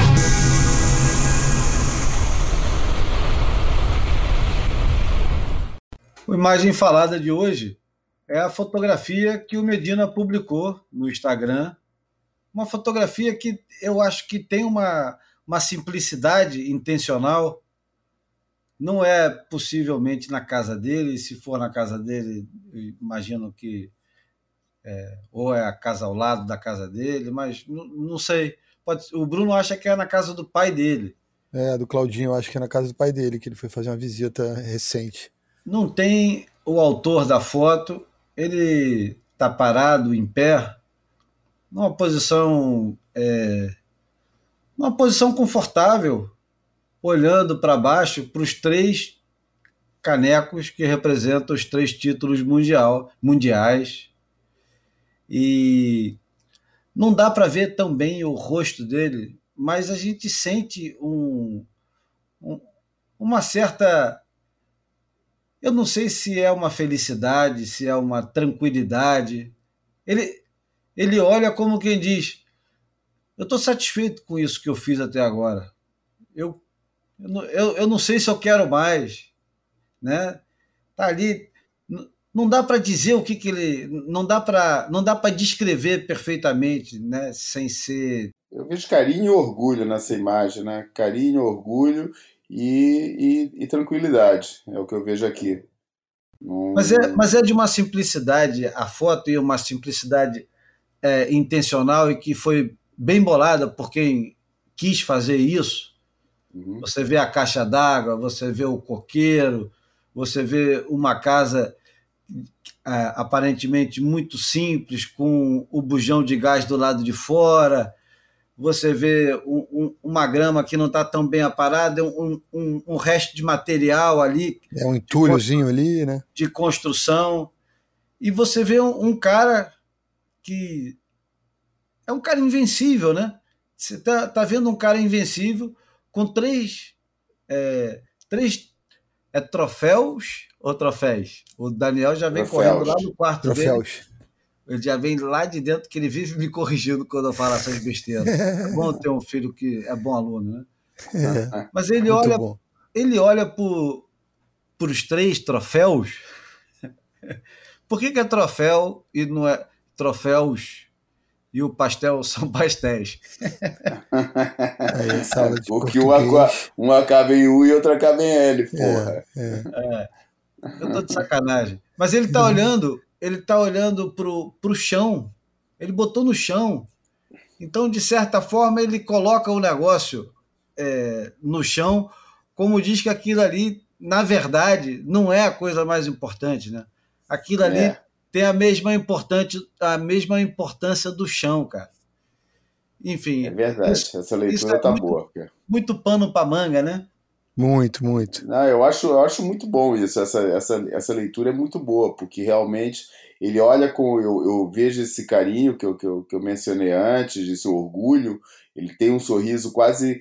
É, mas, mas o sorriso é quase paternal não é a de um filho que olha para as taças como o pai, como o ídolo, como objetivo, como o, o, o, o, apogeu da vida. Não, ele olha como, tipo, pô, muito legal vocês estarem aí. Mais como o pai olhando para o filho. Acho muito legal vocês estarem aí. Ainda bem que vocês, pô, foram bem-sucedidos na vida e tal. Pô, mas a minha vida é mais do que isso. Entendeu? É mais do que vocês. Fico orgulhoso de ter vocês como aqui na minha presença, mas é, tem mais coisa na minha vida do que isso. É. Vocês, têm um, vocês têm um ótimo lugar aí, mas é aí, é no chão.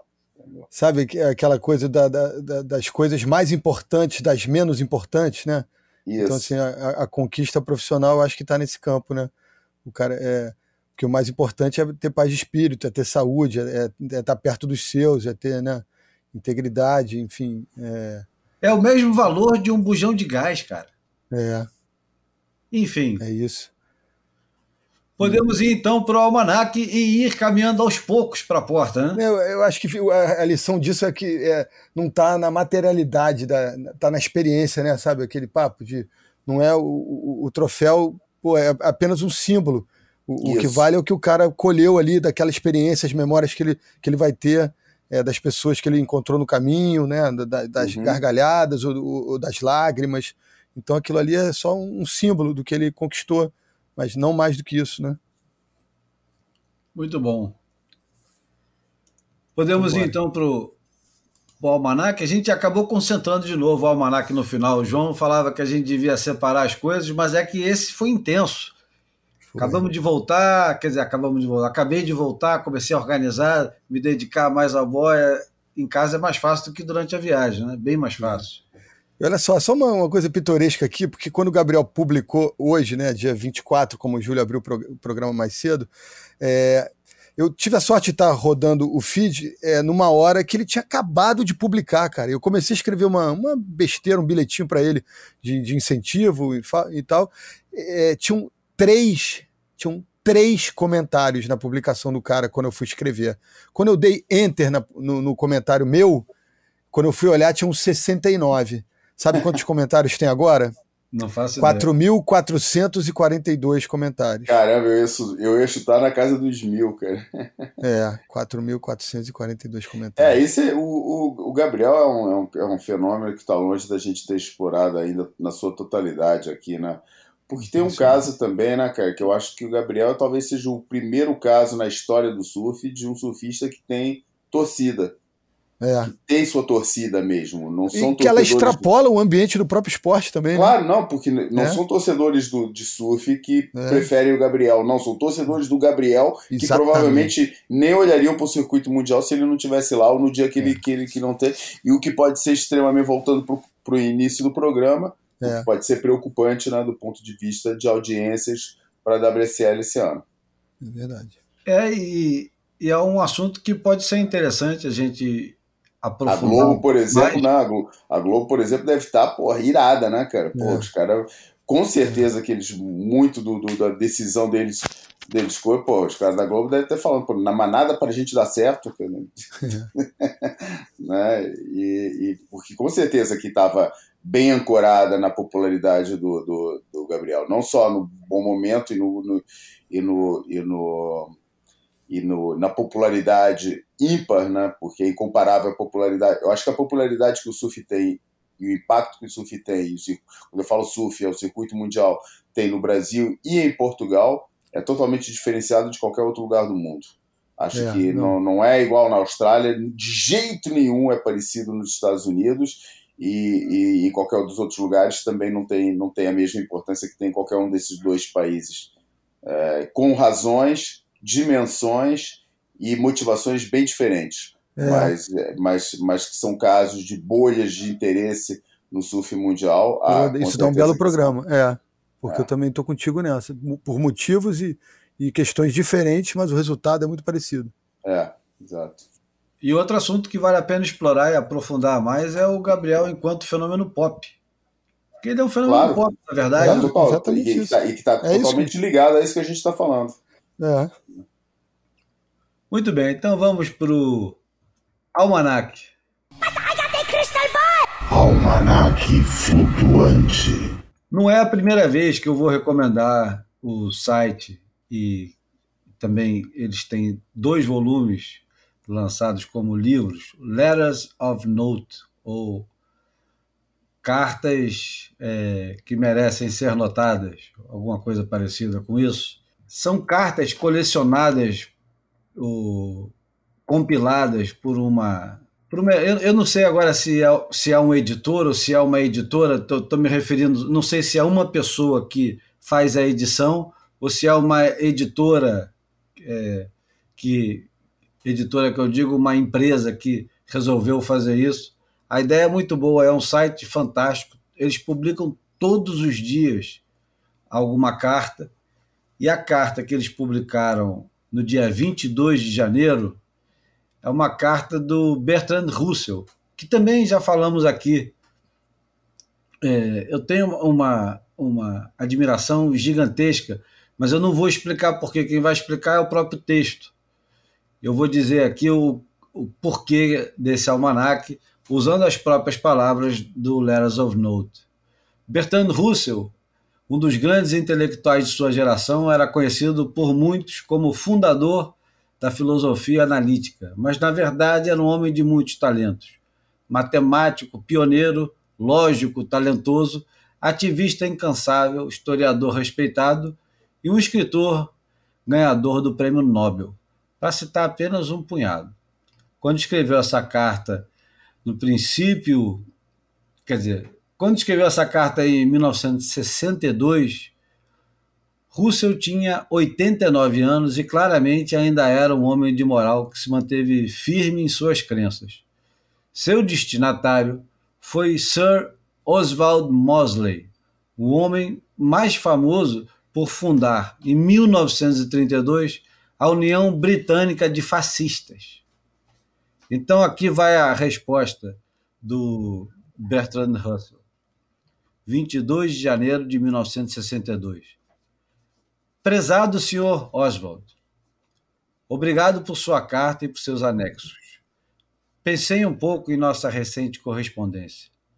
É sempre difícil decidir como responder a pessoas cujo etos. Como é que eu traduzo etos, João? Etos. É, é, é porra. Não é, é, é, o. Não tem nada a ver com ética, tem a ver, mas não. É... Não, não tem nada a ver com ética. Tem, tem um pouco, mas não é, não é diretamente relacionado. Pô, o ethos, cara, é daquelas coisas que eu sei perfeitamente sentido e não sei explicar, mas é a. Não, vamos lá. Eu vou. Cara, é o conjunto, é o conjunto que, que, que forma a, a, a, forma de ser dessa, dessa pessoa, incluindo aí os seus valores, a sua ética e essa, essa e todos esses, esses conceitos. Muito bem. Então, vou começar de novo para poder valer. Né? Prezado senhor Oswald, obrigado por sua carta e por seus anexos. Pensei um pouco em nossa recente correspondência. É sempre difícil decidir como responder a pessoa cujos valores é tão, me é tão estranho e, de fato, repelente ao nosso. Não é que eu discorde dos pontos gerais feitos por você, mas que cada grama de minha energia foi dedicada a uma oposição ativa ao fanatismo cruel, à violência compulsiva e à perseguição sádica que caracterizou a filosofia e a prática do fascismo. Sinto-me obrigado a dizer que os universos emocionais em que habitamos são tão distintos e profundamente opostos que nada frutífero ou sincero poderia surgir da associação entre nós. Gostaria que você entendesse a intensidade dessa convicção da minha parte. Não é por qualquer tentativa de ser rude que digo isso, mas por tudo que valorizo na experiência humana e na realização humana. Com os melhores cumprimentos, Bertrand Russell. Esse é um jeito elegante de recusar é, o debate com alguém que é complicado dizer que não vale a pena debater, porque tudo vale a pena debater. Mas é que realmente. Não. É, em 1900. Não, vale, mas 1960. Tudo vale a pena debater, mas não vale debater com qualquer pessoa, cara. Exatamente isso. Tá, tá, tá, tá bem resumido o negócio.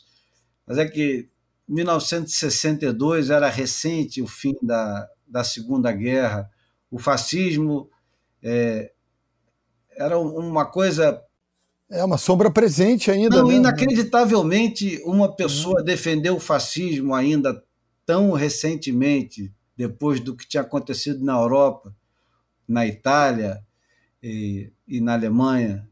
É uma saída, é uma saída de, de uma elegância, né? Que, que merece, merece o almanac da semana. É, ele, ele espanca com luva de pelica, né? É. Isso. E agora já podemos finalmente para a porta, ou não? Acho que sim. Podemos, Pô, né? pelo amor de Deus. Respeitar é o fuso horário do João, né, porra? Pô, é, já estou chegando perto da meia-noite. Bom, então, para terminar o assunto de hoje, para terminar esse boia número 133, a gente vai prestar nossa homenagem a Elza Soares, que se foi agora na semana passada, deixando a música brasileira.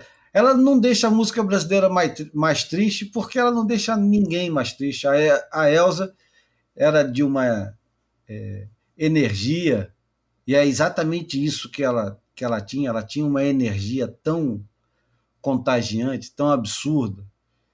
Eu cheguei a ver, é, assistir alguns concertos da Elza Soares, e ela aos 70, aos 80, aos 90 eu não vi, mas eu vi ela com 80. E era um, é, era um absurdo que aquela voz saísse de dentro daquela mulher, é um absurdo que ela é, se prestasse a usar as roupas que uma mulher de 80 anos não deveria mais usar, mas por que, que não deveria usar? Eu quero usar, eu vou usar, e é isso mesmo que eu vou fazer. E ela mantinha é, a sensualidade, ela mantinha, acima de tudo, a negritude, que ela sempre defendeu tão bem, ela sempre lutou tanto pelo reconhecimento dos pobres, dos negros e principalmente da mulher negra. É, em 2017, a, a, revista Mojo, fazendo uma reportagem sobre um, um festival na Holanda que tinha todos os artistas que você pode imaginar, de blues, de jazz, de rock, o cacete a quatro, e os olhos da, da crítica da, da Mojo, que é a bíblia da música, só queria falar da Elza Soares, e e falou dela é, da seguinte maneira, de uma tradução de Google, né? Por puro espetáculo, a matriarca brasileira Elza Soares é, ganha a provocação das massas com o seu samba. Fu... Bota Rain Dog Fusão, o João vai entender Rain Dog Fusão, porque Rain Dog é, é uma referência ao disco do Tom Waits, que é o clássico do Tom Waits, que é um, um trovador que mistura também ele tantas coisas, né? Um, uma fusão de Rain Dog com Avan Rock Jazz e ela entrega é, um trono vestido feito de vísceras humanas e, e sei lá mais o que. Enfim, ela era, ela era um, uma, uma força irresistível. E outro dia eu estava lendo alguém dizendo que que na verdade a Elsa não morreu, porque as gravações dela é, são eternas. E, enfim, eu, eu, vou deixar o Bruno e o João falarem um pouco, porque a Elza Soares é muito presente na vida de todo mundo. É uma heroína da resistência, né? Porra, uma... que isso. Pelo que ela passou na vida pessoal e o que ela é, conseguiu fazer de obra é, artística, atemporal, porra é, flutuando entre gêneros, pô, impressionante, uma força da natureza, como o Júlio falou. É, uma mulher que, que, que vai ecoar o, o, o, trabalho dela e a, a, obra dela por muitos e muitos, muitos anos, assim, acho que é, dá para dizer que é, que é eterna mesmo. Eu vou falar que, para mim, a faixa Mulher do Fim do Mundo, esse disco absolutamente genial, uma das obras mais modernas é, do, do, da música popular internacional nos últimos dez anos. É um monumento de inventividade não gratuita, mas uma inventividade que, que, vem, que vem de dentro. É, essa faixa particular, A Mulher do Fim do Mundo, para mim, cara, eu boto Bom, ao nível de musicalidade, eu gosto bastante mais do que o meu comparativo é com o Lazarus do, do David Bowie. Musicalmente, eu gosto muito mais da, da, da, da, da Mulher do Fim do Mundo do que do, do Lazarus. É, nem vou entrar aqui nos detalhes porque tem nada a ver com.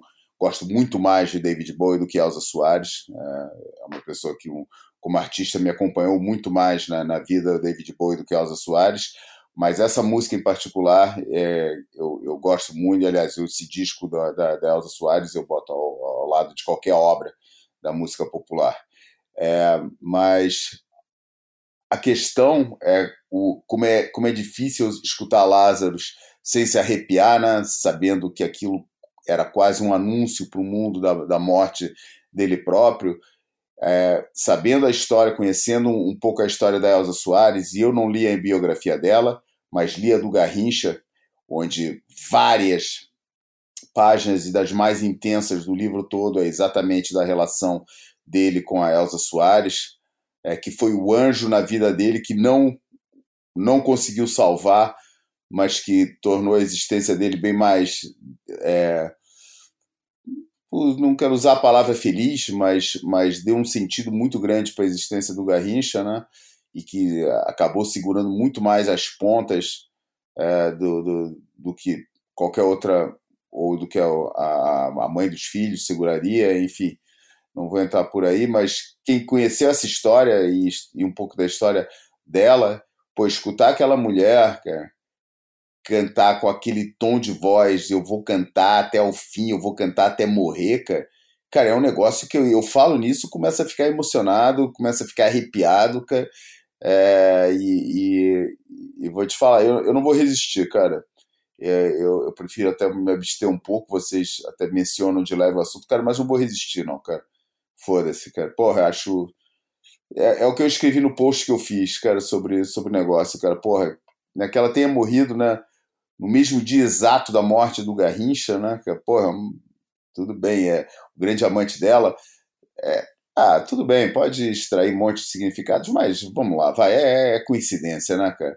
E que tenha também morrido é, é, no, no, no, mesmo dia, no aniversário da morte da Elis Regina, talvez a grande cantora brasileira do século XX, é, também é, é, é, é coincidência, mas, cara, o, o, o fato de, de o fato de ela não ter recebido nenhuma menção oficial por parte do, do energúmeno, né, que ocupa a representação é, do país nesse momento, é, que me recuso até a proferir o nome, cara.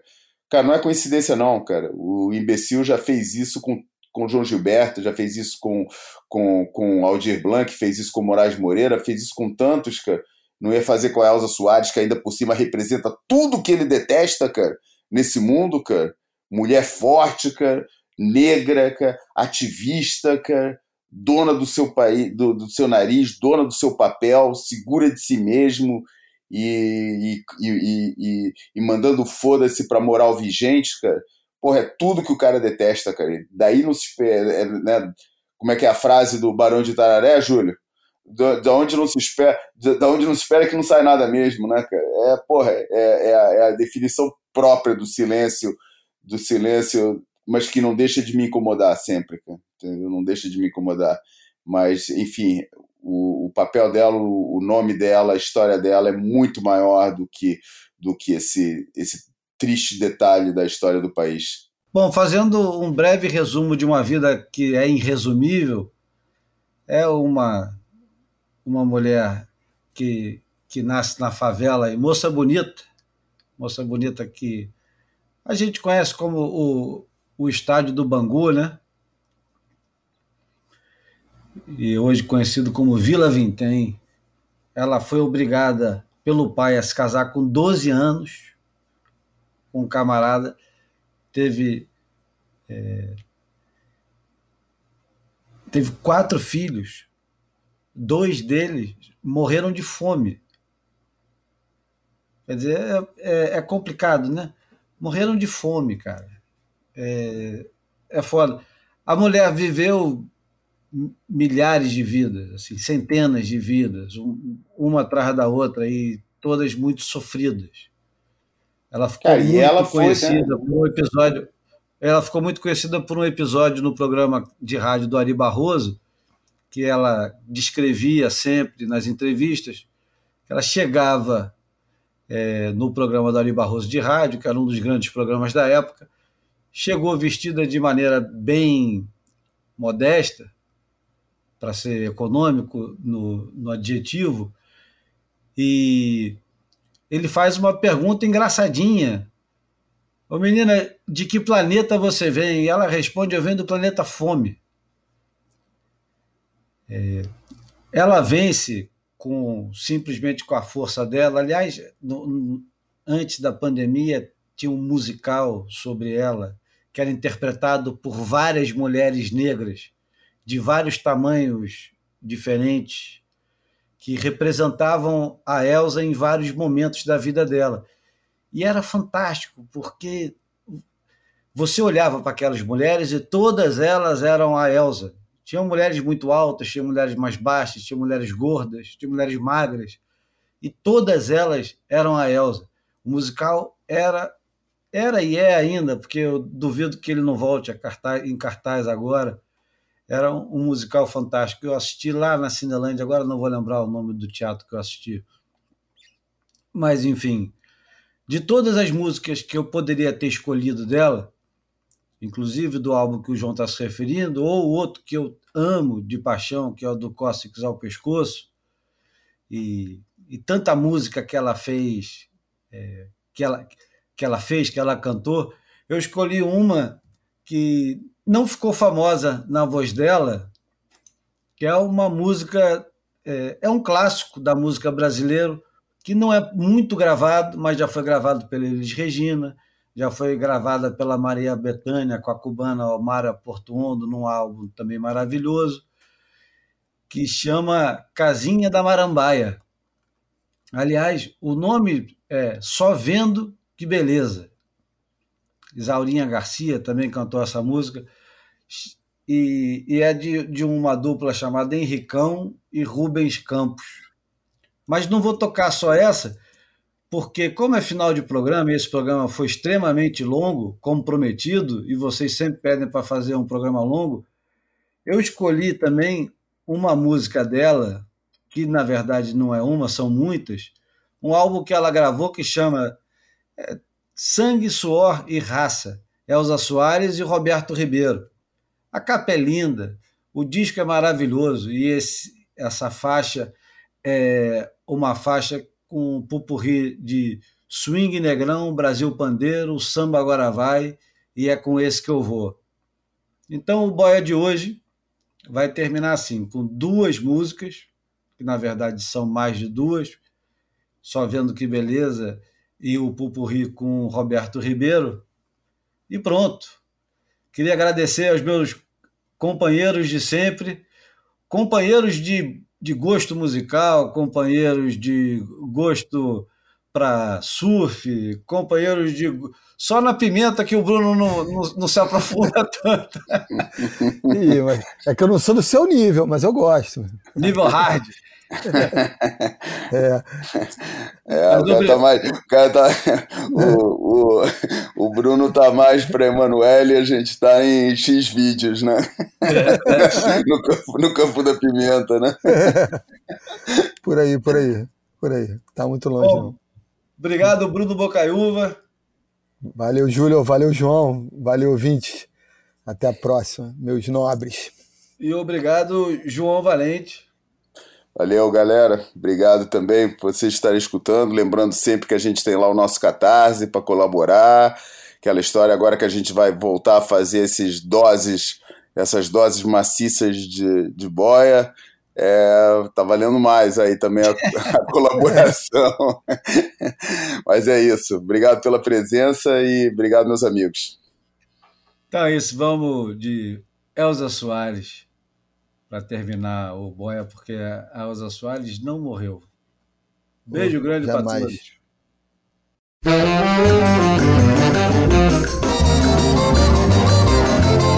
Eu tenho uma casinha lá na Marambaia, fica na beira da praia, só vendo que beleza. Tem uma trepadeira aqui na primavera, fica toda florescida, de brinco de princesa. Quando chega o verão, eu sento na varanda, pego meu violão, começo a tocar. O meu moreno que está sempre bem disposto Senta ao meu lado e começa a cantar. E quando chega tarde um bando de andorinhas Vão em revoada fazendo verão. E lá na mata sabia cheia a linda melodia pra alegrar meu coração. E às seis horas o sino da capela bate as badaladas da Ave Maria. A lua nasce por detrás da seca Anunciando que acabou o dia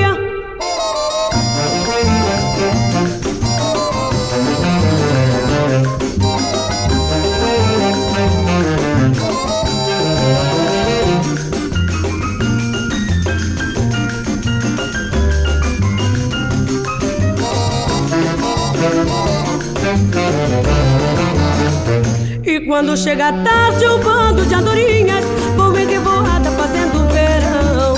E lá na mata sabia gorjeia, linda melodia pra alegrar meu coração. E às seis horas o sino da capela bate as badaladas da Ave Maria. A lua nasce por detrás da cerca, anunciando que acabou o dia. Eu tenho uma casinha lá na Marambaia, fica na beira da praia, só vendo que beleza. Tem uma trepadeira aqui na primavera, fica toda florescida, de brincos de princesa. Quando chega o verão, eu sento na varanda, pego meu violão, começo a tocar. O meu moreno, que está sempre bem disposto, senta ao meu lado e começa a cantar.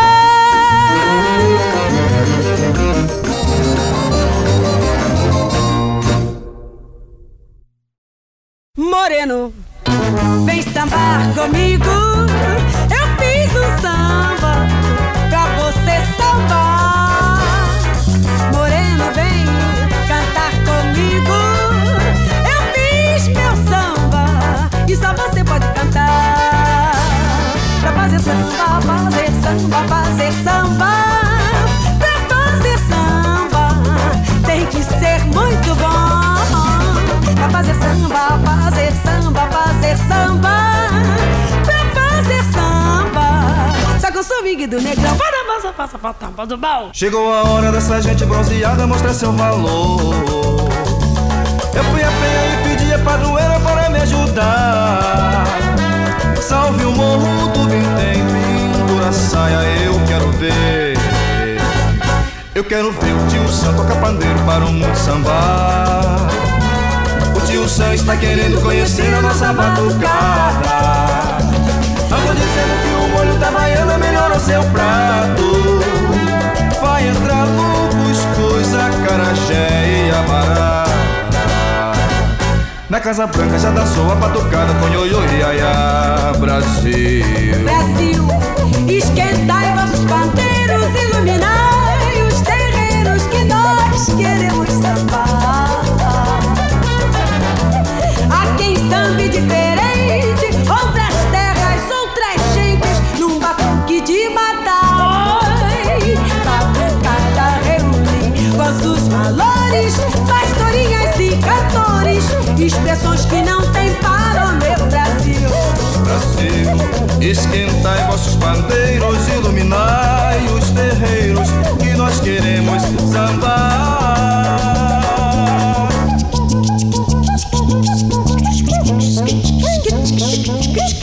Thank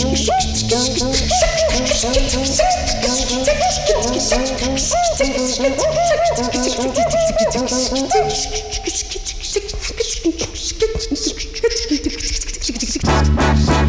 Samba agora vai, vai direitinho, se senhor, o samba agora vai.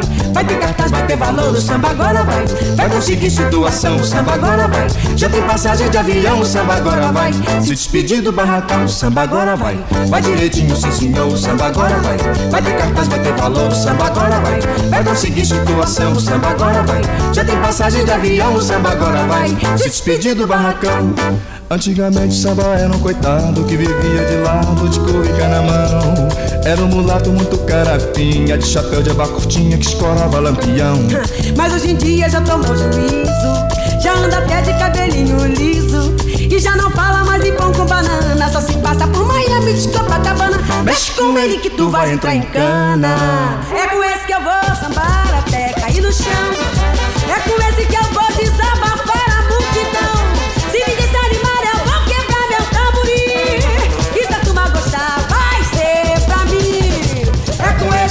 sambar até cair no chão. É com esse que eu vou desabafar a multidão. Se ninguém se animar, eu vou quebrar meu tamborim. E se a turma gostar, Vai ser pra mim.